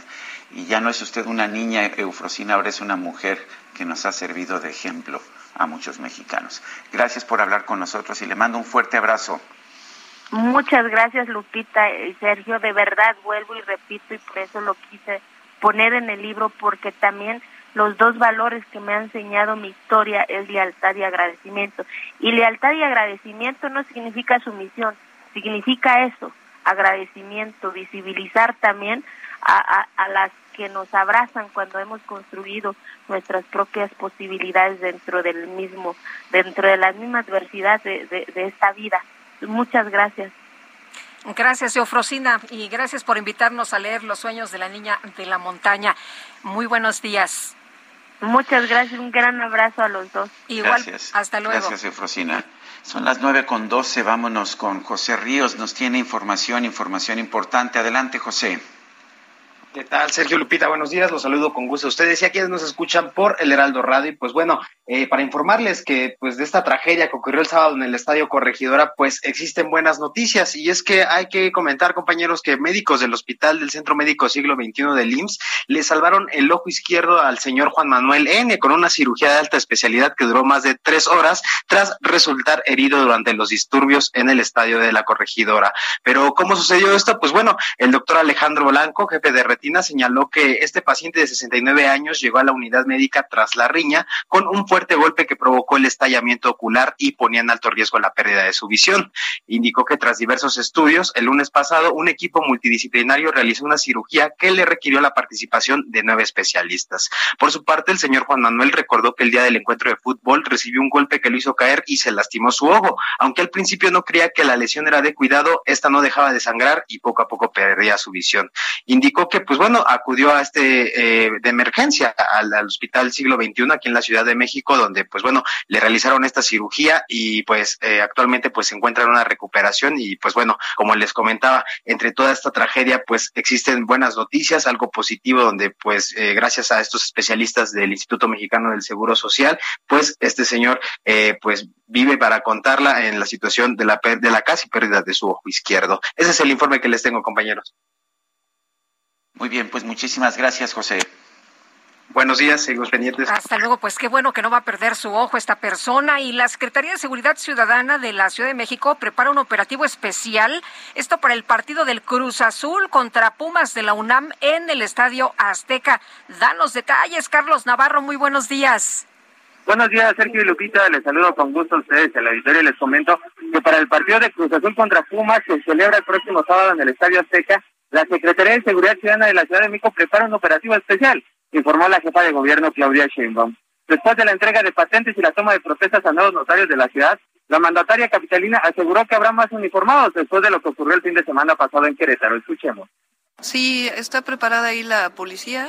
El día de hoy pues, no pude estar en el gabinete de seguridad porque estuvimos ahí en la mañanera con el presidente, se reunieron los compañeros, hablaron de ello y le voy a pedir al secretario de Seguridad Ciudadana que les pueda dar los detalles.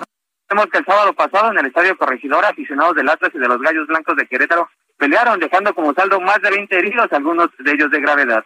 Ante este panorama, la jefa de gobierno dijo que habrá más uniformados. Escuchemos. Sí va a haber más elementos policiales y sobre todo pues eh, con mayor cuidado, pues precisamente por lo que pasó en, en Querétaro. Pero ya le pido a él que les dé todos los detalles. La estrategia de seguridad en los estadios de la Ciudad de México está basada en protocolos de actuación definidos y acuerdos como el Estadio Seguro, que fue firmado por la Liga MX del fútbol mexicano desde el año 2013. Esto con la finalidad de garantizar la integridad física y patrimonial de los asistentes a los diferentes inmuebles deportivos por parte de la Policía Capitalina. Sergio Lupita, la información que les tengo. Carlos, muchas gracias. Buenos días. Hasta luego, buenos días. Son las nueve con quince y vámonos a la micro deportiva. La micro deportiva. ¿Por qué me persigue la desgracia?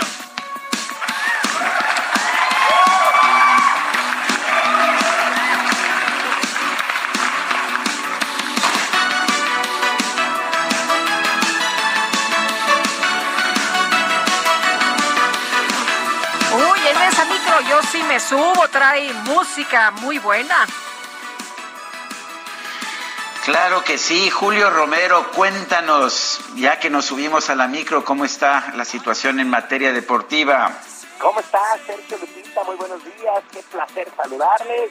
Efectivamente lo logramos, llegamos a la otra orilla, por fin es viernes y arrancamos con muy buena música y por supuesto muy buenas noticias en materia deportiva, ya que la selección mexicana de fútbol femenil sub-20 derrotó 1 por 0 a su similar de Canadá en el estadio Félix Sánchez allá en Santo Domingo y con este resultado amarró su boleto al Mundial de la Especialidad dentro del selectivo de la CONCACAF.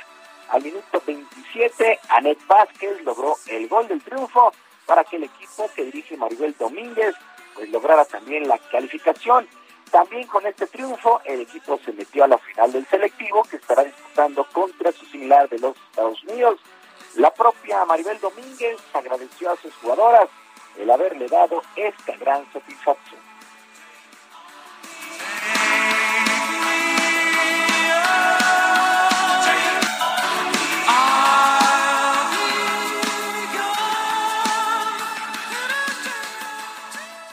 Estoy muy orgullosa de cada una de ellas porque siempre estuvieron conectadas y siempre tuvieron claro el objetivo. Por lo tanto, hoy más que nunca tenemos seguir demostrando que México ha recibido y que está para cosas grandes. México debe ser uno de los protagonistas de CONCACAF.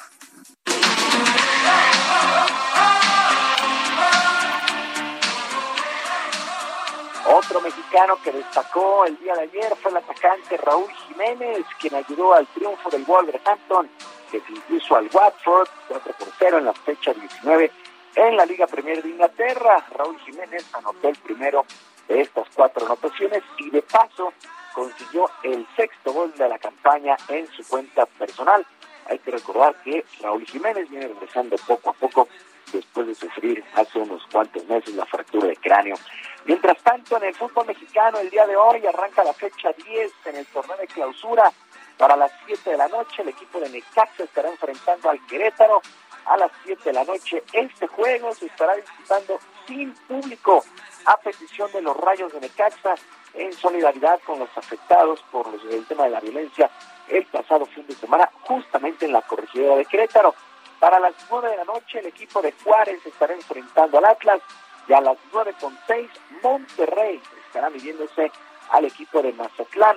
Por lo pronto, Víctor Manuel Bucetich, nuevo técnico de Rayados, sabe que esta nueva etapa al frente del equipo debe entregar buenos resultados y de inmediato, ya que es una institución distinta a la que dejó hace casi 10 años.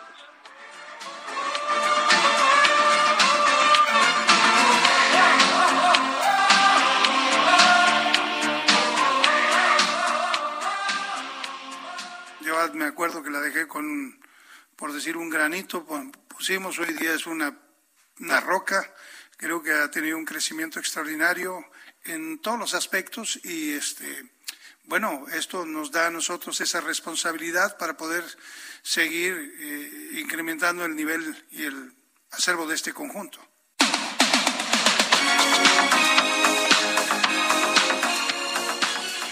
Para mañana sábado a las 5 de la tarde, León estará enfrentando a Cruz Azul, eh, a León contra Tigres, León contra Tigres a las 5. Para las 7, Cruz Azul contra los Pumas, lo que llama poderosamente la atención en la cancha del Estadio Azteca. Y a las 9, el clásico de clásicos, allá en Guadalajara, las Chivas contra las Águilas del América. Por lo pronto, a Mauri Vergara, presidente de las Chivas, anunció que las barras de su equipo no se presentarán más en su estadio ya que urge, urge mandar un mensaje de paz y tranquilidad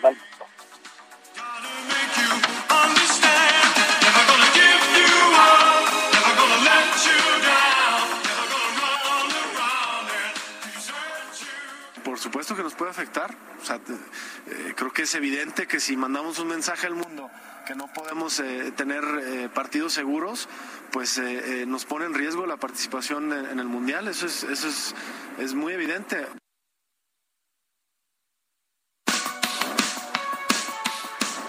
Las palabras de Amaury Vergara, quien anunció que Chivas no contarán con sus barras para el domingo, Toluca contra Pachuca a las 12, San Luis Puebla a las 5 y Santos Cholos a las 7 de la noche.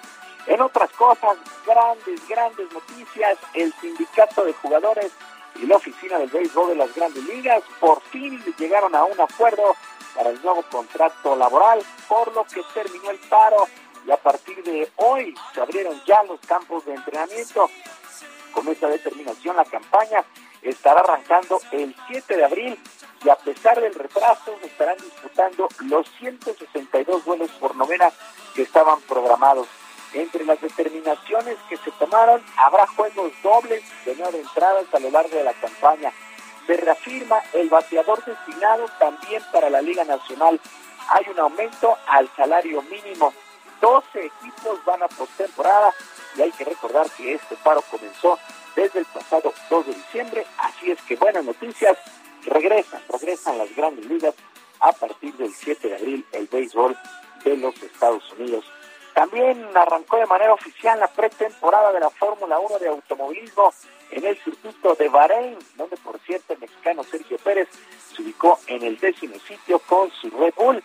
El Capatío rodó 137 vueltas, casi dos grandes premios. Muy bien. Y ya casi al final sufrió un trompo que puso fin a las actividades. La campaña arranca el próximo 20 de marzo. Sergio Lupita, amigos del auditorio, la información deportiva este viernes, que es un extraordinario fin de semana para todos. Gracias, Julio Romero. Adelante, Lupita. Pues vámonos a letra H. Letra H, con Sergio Sarmiento y Lupita Juárez. Mónica Soto y Casa, ¿qué nos recomiendas para este viernes de lectura? Buenos días. Hola Lupita, buenos días. Hola Sergio. Pues Hola. fíjense que dudé mucho si, si recomendar este libro hoy porque lo leí ayer, pero, pero como me sacó tantas lágrimas, quiero recomendarles hoy Los sueños de la niña de la montaña de Eufrosina Cruz. Ella ya es una leyenda a los cuarenta y tantos. De hecho, nacimos el mismo año, a lo mejor también por eso su testimonio me, me, fue tan impactante. Y bueno, como digo, y tantos ya es una leyenda viviente, rebelde, decidida, descarada, una miedosa valiente. Y pues ella es una política mexicana originaria de Oaxaca, que es un lugar donde todos sabemos que nacer mujer puede de repente también entenderse como hasta una maldición, hasta que alguien como Eufrosina Cruz nos cuenta su historia y entre lágrimas de rabia y orgullo descubres lo transformadora que puede ser la educación vía los grandes maestros que uno se encuentra en el mundo. De hecho, casi todas las grandes historias de éxito de personas que nacen en condiciones pues muy difíciles y salen adelante y logran cosas ex- extraordinarias como Eufrosina Cruz, pues tienen a algún maestro, tienen a la escuela como telón de fondo para que esa transformación sucediera. Por eso quiero recomendar hoy su libro. Es un testimonio muy necesario, muy contundente, muy emotivo y muy emocionante. Yo creo que para poder seguir teniendo fe en la lucha por los sueños y también para renovar nuestra fe en la humanidad, que de repente en estos tiempos es tan difícil de, de ver, pues leer historias como la de ella nos hace refrender que hay que seguir luchando por los ideales y por lo que uno quiere. Por eso se los recomiendo hoy, Los sueños de la niña en la montaña de Eufrosina, Eufrosina Cruz. ¿Cómo ven, Sergio Lupita? Muy bien, a mí me gustó mucho, yo ya lo terminé y me pareció totalmente inspirador. Muchas gracias, Mónica. A ustedes, que tengan un hermoso fin de semana. Gracias a Mónica Soto y Casa. A mí también me ha estado sacando lágrimas el libro. Yo no lo he terminado, espero terminarlo este fin de semana.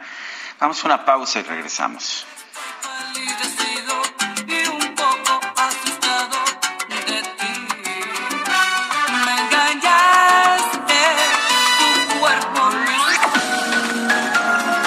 Sergio Sarmiento y Lupita Juárez quieren conocer tu opinión, tus comentarios o simplemente envía un saludo para ser más cálida esta mañana.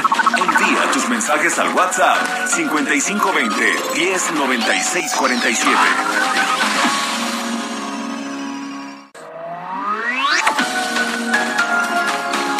Continuamos con Sergio Sarmiento y Lupita Juárez por El Heraldo Radio. En Soriana estas vacaciones, ahorrar es muy de nosotros. 25% de descuento en todas las playeras de manga corta, equipaje y hieleras Coleman. Y hasta un 70% en calefactores, juguetes y ropa de invierno. Soriana, la de todos los mexicanos. A marzo 14, aplica restricciones. Válido en Hiper y Super.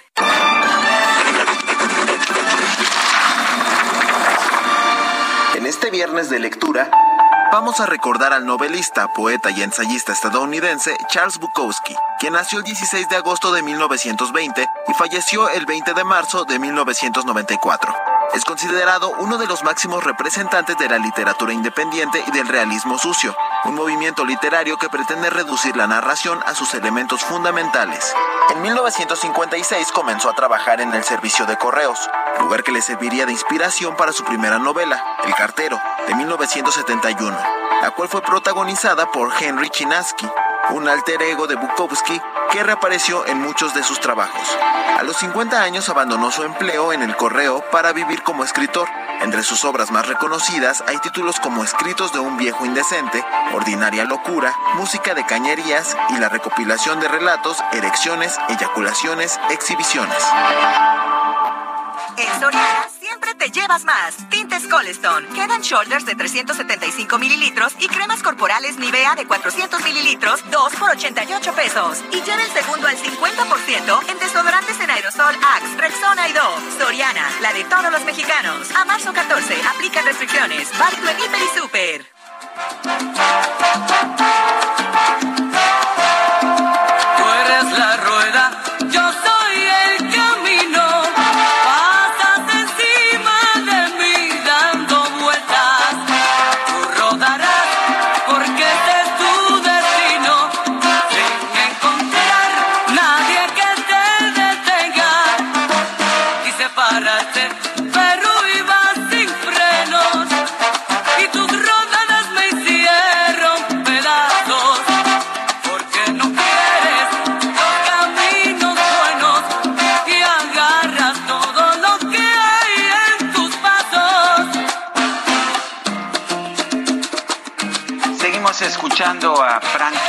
Esto se llama La Rueda. Viernes al cero, Guadalupe.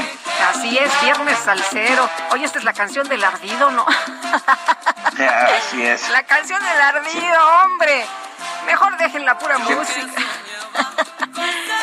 Siempre Ay, fue ay, muy dramático. Frankie Ruiz, ¿eh? Sí, siempre, en todos sentidos. Falleció finalmente, pues ahora sí que víctima de una cirrosis hepática por su manera de beber, por su frecuente uso de drogas.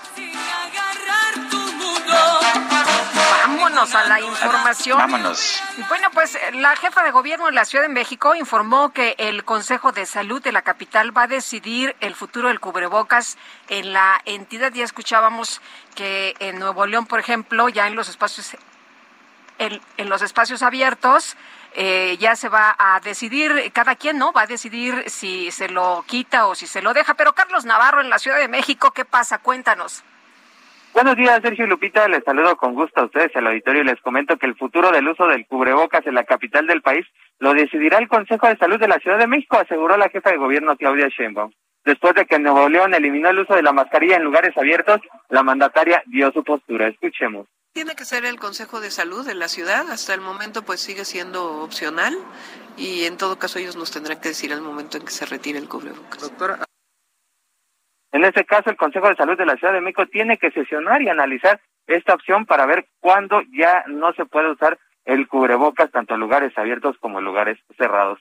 También les comento que la aplicación de la vacuna contra COVID para rezagados de primera, segunda o tercera dosis se va a mantener en los macrocentros como la Sala de Armas o el Centro de Estudios Navales en Ciencias de la Salud, el Censis Marina. Esto porque el gobierno de la ciudad ya contempla manejar las vacunas en los centros de salud, pero aún no hay para cuándo implementar este esquema. Escuchemos. Todavía no, estamos todavía con los macrocentros. Eh, requeriría una, eh, una orientación por parte del Programa Nacional de Vacunación. Ya lo tenemos listo, pero aún no entraríamos a ese proceso. Entre otras cosas porque las vacunas son resguardadas por las Fuerzas Armadas, por la Sedena, la Marina o la Guardia Nacional, y sería muy difícil que ellos estuvieran en cada centro de salud. Entonces, por lo pronto vamos a mantener los dos lugares de vacunación. Por ahora se mantiene la Sala de Armas y el Centro de, Estudios Navales en Ciencias de la Salud, Censis Marina, para aquellas personas que estén rezagados en primera, segunda o tercera dosis. Sergio Lupita, la información que les tengo. Carlos. Hasta luego, buenos días. Buenos días. Y con semáforo verde, Nuevo León levantó la obligatoriedad del cubrebocas, de las mascarillas en los espacios abiertos, como ya lo estaba señalando Guadalupe. Daniela García, cuéntanos. Muy buenos días, Sergio, Lupita. Pues sí, el día de ayer dio a conocer el gobierno del estado de Nuevo León que será a partir de este domingo cuando ya no sea obligatorio utilizar cubrebocas, esto exclusivamente en espacios abiertos. Ya lo mencionaba Sergio, la entidad pasó a color verde en el semáforo epidemiológico, por lo que el gobernador del estado, Samuel García, aseguró que esto eh, pues da la posibilidad de que se pueda retirar esta obligación en los espacios abiertos. Esto también, pues porque se está dando una baja en contagios y hospitalizaciones desde la apertura total de comercios y el regreso a clases presenciales desde hace algunas semanas. El mandatario aseguró que esto también responde a la gran cantidad de personas que se han vacunado contra el virus en la entidad, ya que el 91% de la población está vacunada con al menos una dosis. Hay que mencionar también, eh, Sergio Lupita, que pues aunque es se quita esta obligación en espacios abiertos, se mantiene en espacios cerrados totalmente y sobre todo se hizo el llamado el día de ayer por parte de la Secretaría de Salud del Estado de Nuevo León a mantener el cubrebocas en espacios como transporte público y sobre todo en, en escuelas. Recordar que en Nuevo León las escuelas están al 100% en clases presenciales y ahí, aunque estén en espacios abiertos, los estudiantes tendrán que portar el cubrebocas en todo momento. Bueno, nada más reiterar que será a partir del domingo cuando el domingo cuando empiece esta nueva medida contra el COVID-19. Pues como siempre, Daniela, gracias y un, y un fuerte abrazo. Al contrario, seguimos pendientes. Muy buenos días. Buenos días y vamos ahora con otro tema que pues se duele mucho los feminicidios en nuestro país y las cifras son tremendas. En lo que va de este sexenio, al menos 8.540 mujeres han sido asesinadas. Y vamos a platicar con Marilena Morera, presidenta de Causa en Común, a quien nos da como siempre mucho gusto saludar y recibir en este espacio. Marilena, pues ¿qué pasa? ¿Qué pasa en México? Hemos eh, eh, denunciado una y otra vez la violencia en contra de las mujeres. Eh, se han hecho foros, se ha dado información, tenemos alerta de género en diferentes entidades y siguen muriendo mujeres y la cifra es terrible, 8.540 por lo menos en lo que va de este sexenio. Así es, Lupita. Buenos días, Sergio. Lupita, me da mucho gusto saludarlo. Efectivamente, la violencia feminicida es gravísima en el país y va mucho más allá de los números. Eh, refleja una realidad social e institucional que es inaceptable, ¿no? donde los asesinatos de las mujeres no solamente son comunes, sino que no generan mayor impacto en la sociedad, pues que pareciera que ya somos indiferentes al dolor y a la crueldad. Eh, creo que queda mucho camino por recorrer y precisamente por eso es importante visibilizarlo. Muchas gracias por su llamado.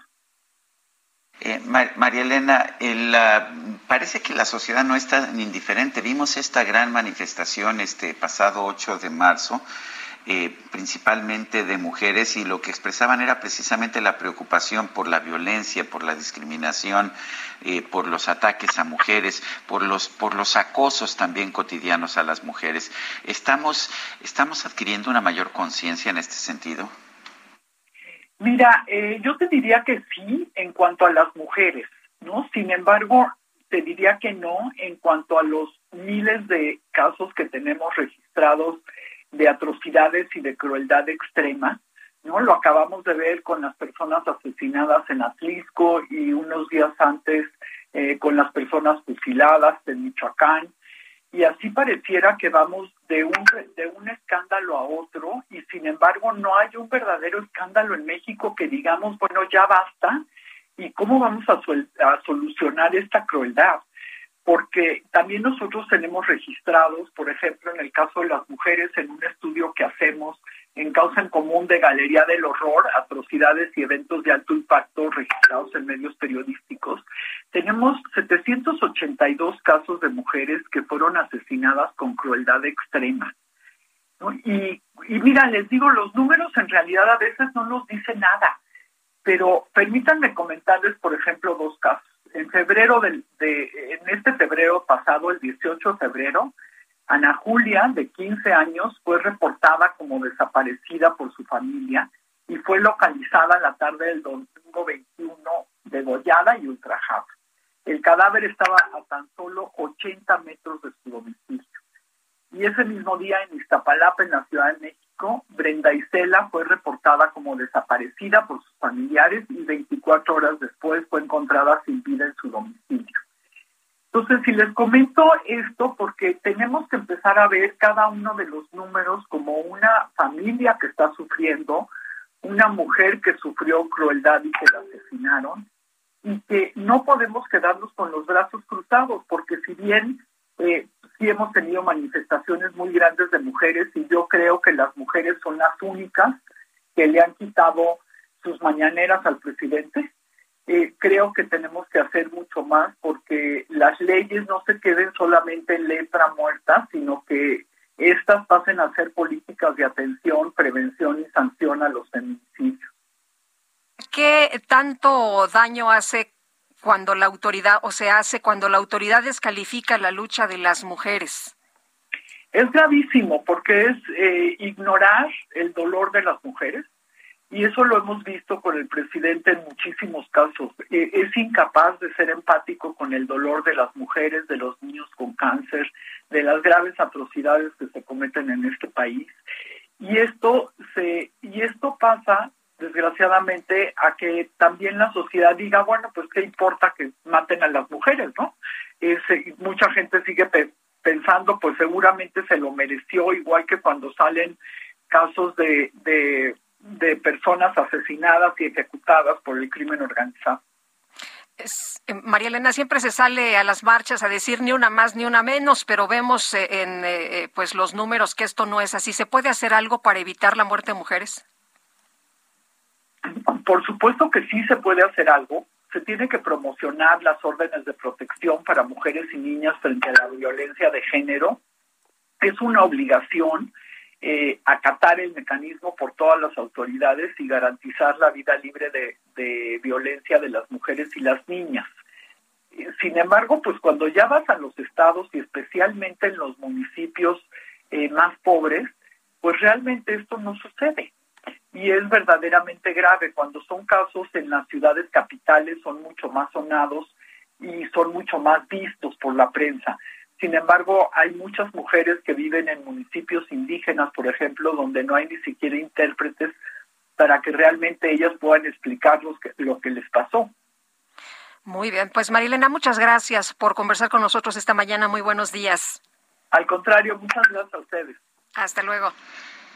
Son las 9.43. El Aeropuerto Internacional Felipe Ángeles va a comenzar operaciones el próximo 21 de marzo tendrá 45 posiciones de abordaje de pasajeros para las cuatro aerolíneas que se han comprometido a tener vuelos desde, desde ese aeropuerto. Fernando Gómez es analista de aeropuertos y negocios, lo tenemos en la línea telefónica. Fernando Gómez, gracias por tomar nuestra llamada. Eh, ¿Cómo ves las posibilidades de éxito, éxito comercial por parte de este nuevo aeropuerto? Mira, Sergio, buenos días, eh, Lupita. Eh, Hola, ¿qué tal? Estamos, estamos ante un escenario en el cual la infraestructura que va a ser inaugurada este próximo 21 de marzo, pues contará con una limitante eh, que es en lo que va a ofertar eh, como edificio terminal. Es decir, no obstante que se anuncian 45 posiciones de contacto, en realidad son 14 posiciones o salas de abordaje con pasillos telescópicos, según se aprecia en las imágenes mostradas ya oficialmente. Esto, contrario a lo que eh, originalmente se había mostrado en el proyecto ejecutivo, que mostraba 28 posiciones fijas, además de las posiciones remotas, que son las que están lejanas al edificio terminal. ¿Qué quiero decir con esto? Que pues, no tendrá una proyección adecuada para obtener, para tener un aeropuerto que opere y que desconcentre el actual aeropuerto Benito Juárez, que fue el principal propósito de construir o de modificar o de eh, acondicionar este aeropuerto anteriormente militar a un aeropuerto combinado entre vuelos comerciales y vuelos militares, lo cual las proyecciones pues te llevan a considerar que pues no tendrá eh, ese desahogo que tanto urge para la ciudad y que es un tema que ha venido arrastrándose desde hace más de 30 años, Sergio. Eh, el tema de la saturación es un tema que preocupa, que debería de preocupar, dadas las alertas de controladores, de pilotos, de gente técnica que está al tanto de ese control eh, aéreo, del espacio aéreo mexicano y que eh, se supone con Santa Lucía o con anteriormente el aeropuerto en Texcoco hubiera dado eh, pauta a una posible solución. Sin embargo, estamos a 10 días y hace falta mucha infraestructura todavía por terminar en este aeropuerto que esperemos funcione bien porque pues el país lo necesita, pero quedaron muchas cosas ahí pendientes, quedan todavía muchas cosas pendientes. Eh, Fernando, se ha hablado del tema de la seguridad.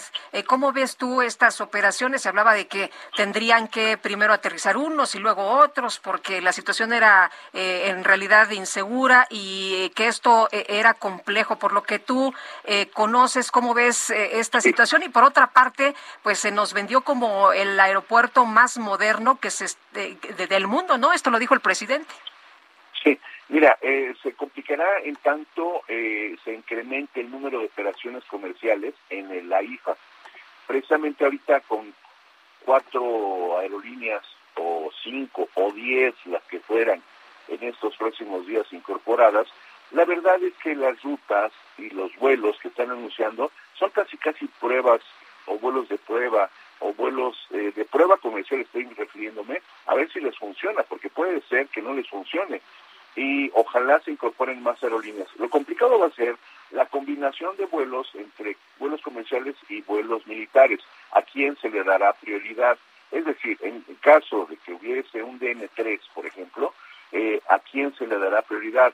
Obviamente al, ejército, por cuestión de, seguridad nacional y de asistencia social, pero en realidad eh, podría afectar a una industria de la que depende pues el 3.5% del PIB nacional. Es decir, estamos hablando de 30 mil millones de dólares al año que derivan de la operación de aeropuertos, aerolíneas y servicios aeronáuticos. Entonces, sí tendría un impacto importante, por ejemplo, contar, tener o, tener que retrasar todo una, una, un bloque de vuelos porque se atienda, obviamente, de manera emergente y justificada, pero de todas formas podría haber una afectación. Ahí no, no se ha planteado un plan estratégico, una estrategia nacional que involucre a todas estas autoridades, tanto civiles como militares.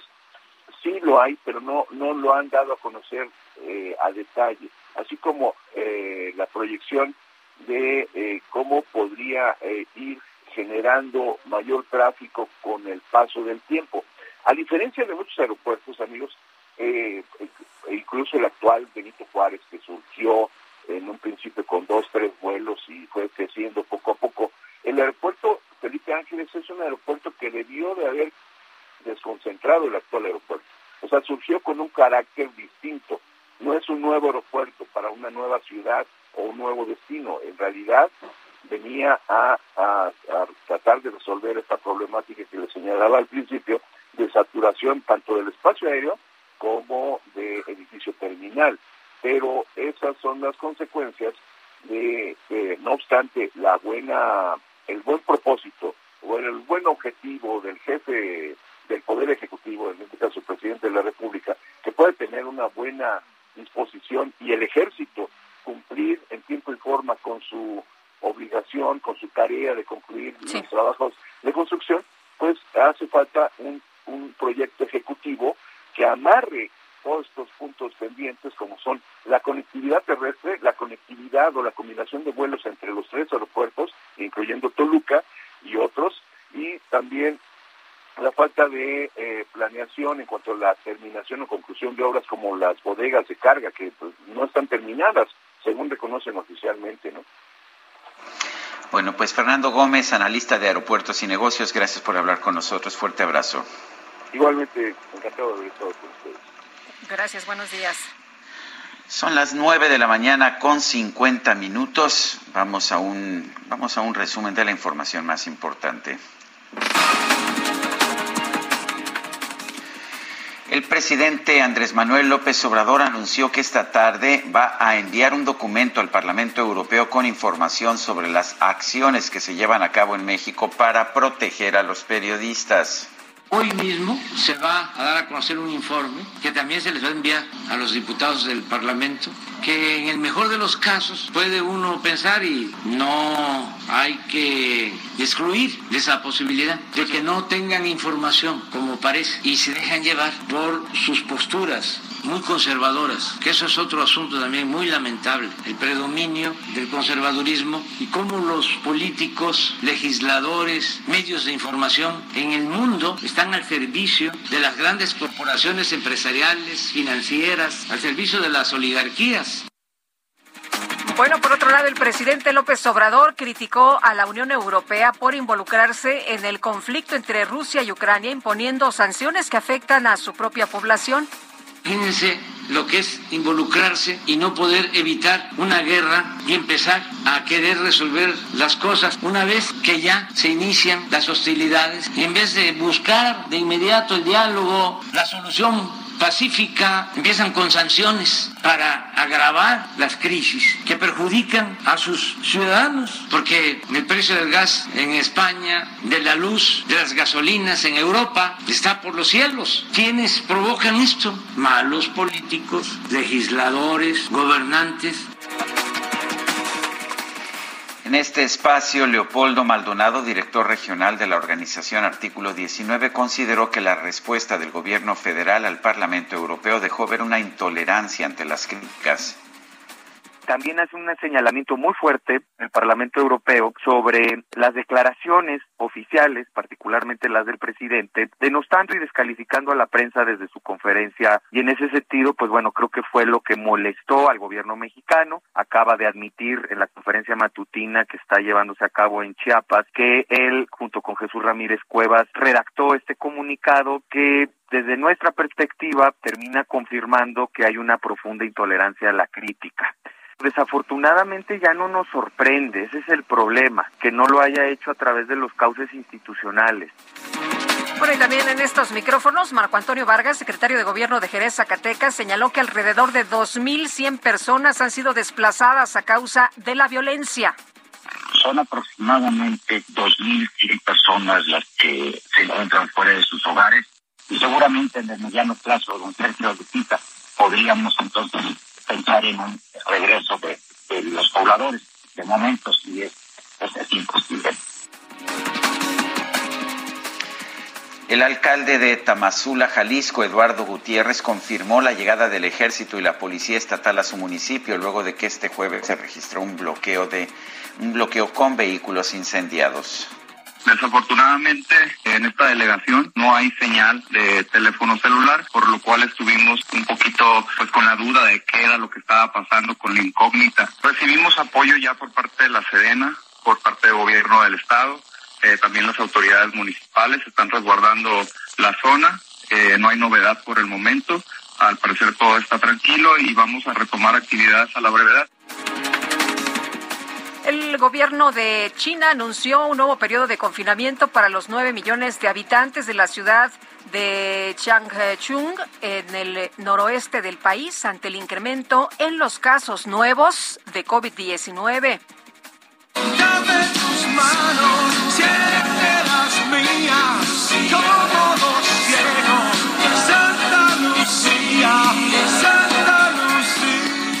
Bueno, pues la Secretaría de la Defensa Nacional informó que este 13 de marzo va a llevar a cabo una actividad pública muy particular. Es una rodada ciclista en el nuevo Aeropuerto Internacional Felipe Ángeles.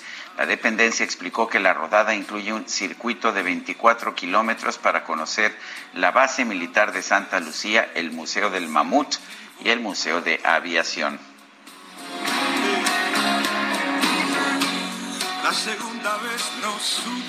¿Qué crees, Guadalupe? ¿Qué pasó? ¿Es viernes? Se nos acabó el tiempo. Hombre, en este viernes hay que disfrutarlo. Eh, ya nos vamos, que la pasen muy bien. Hasta lunes, gracias de todo corazón.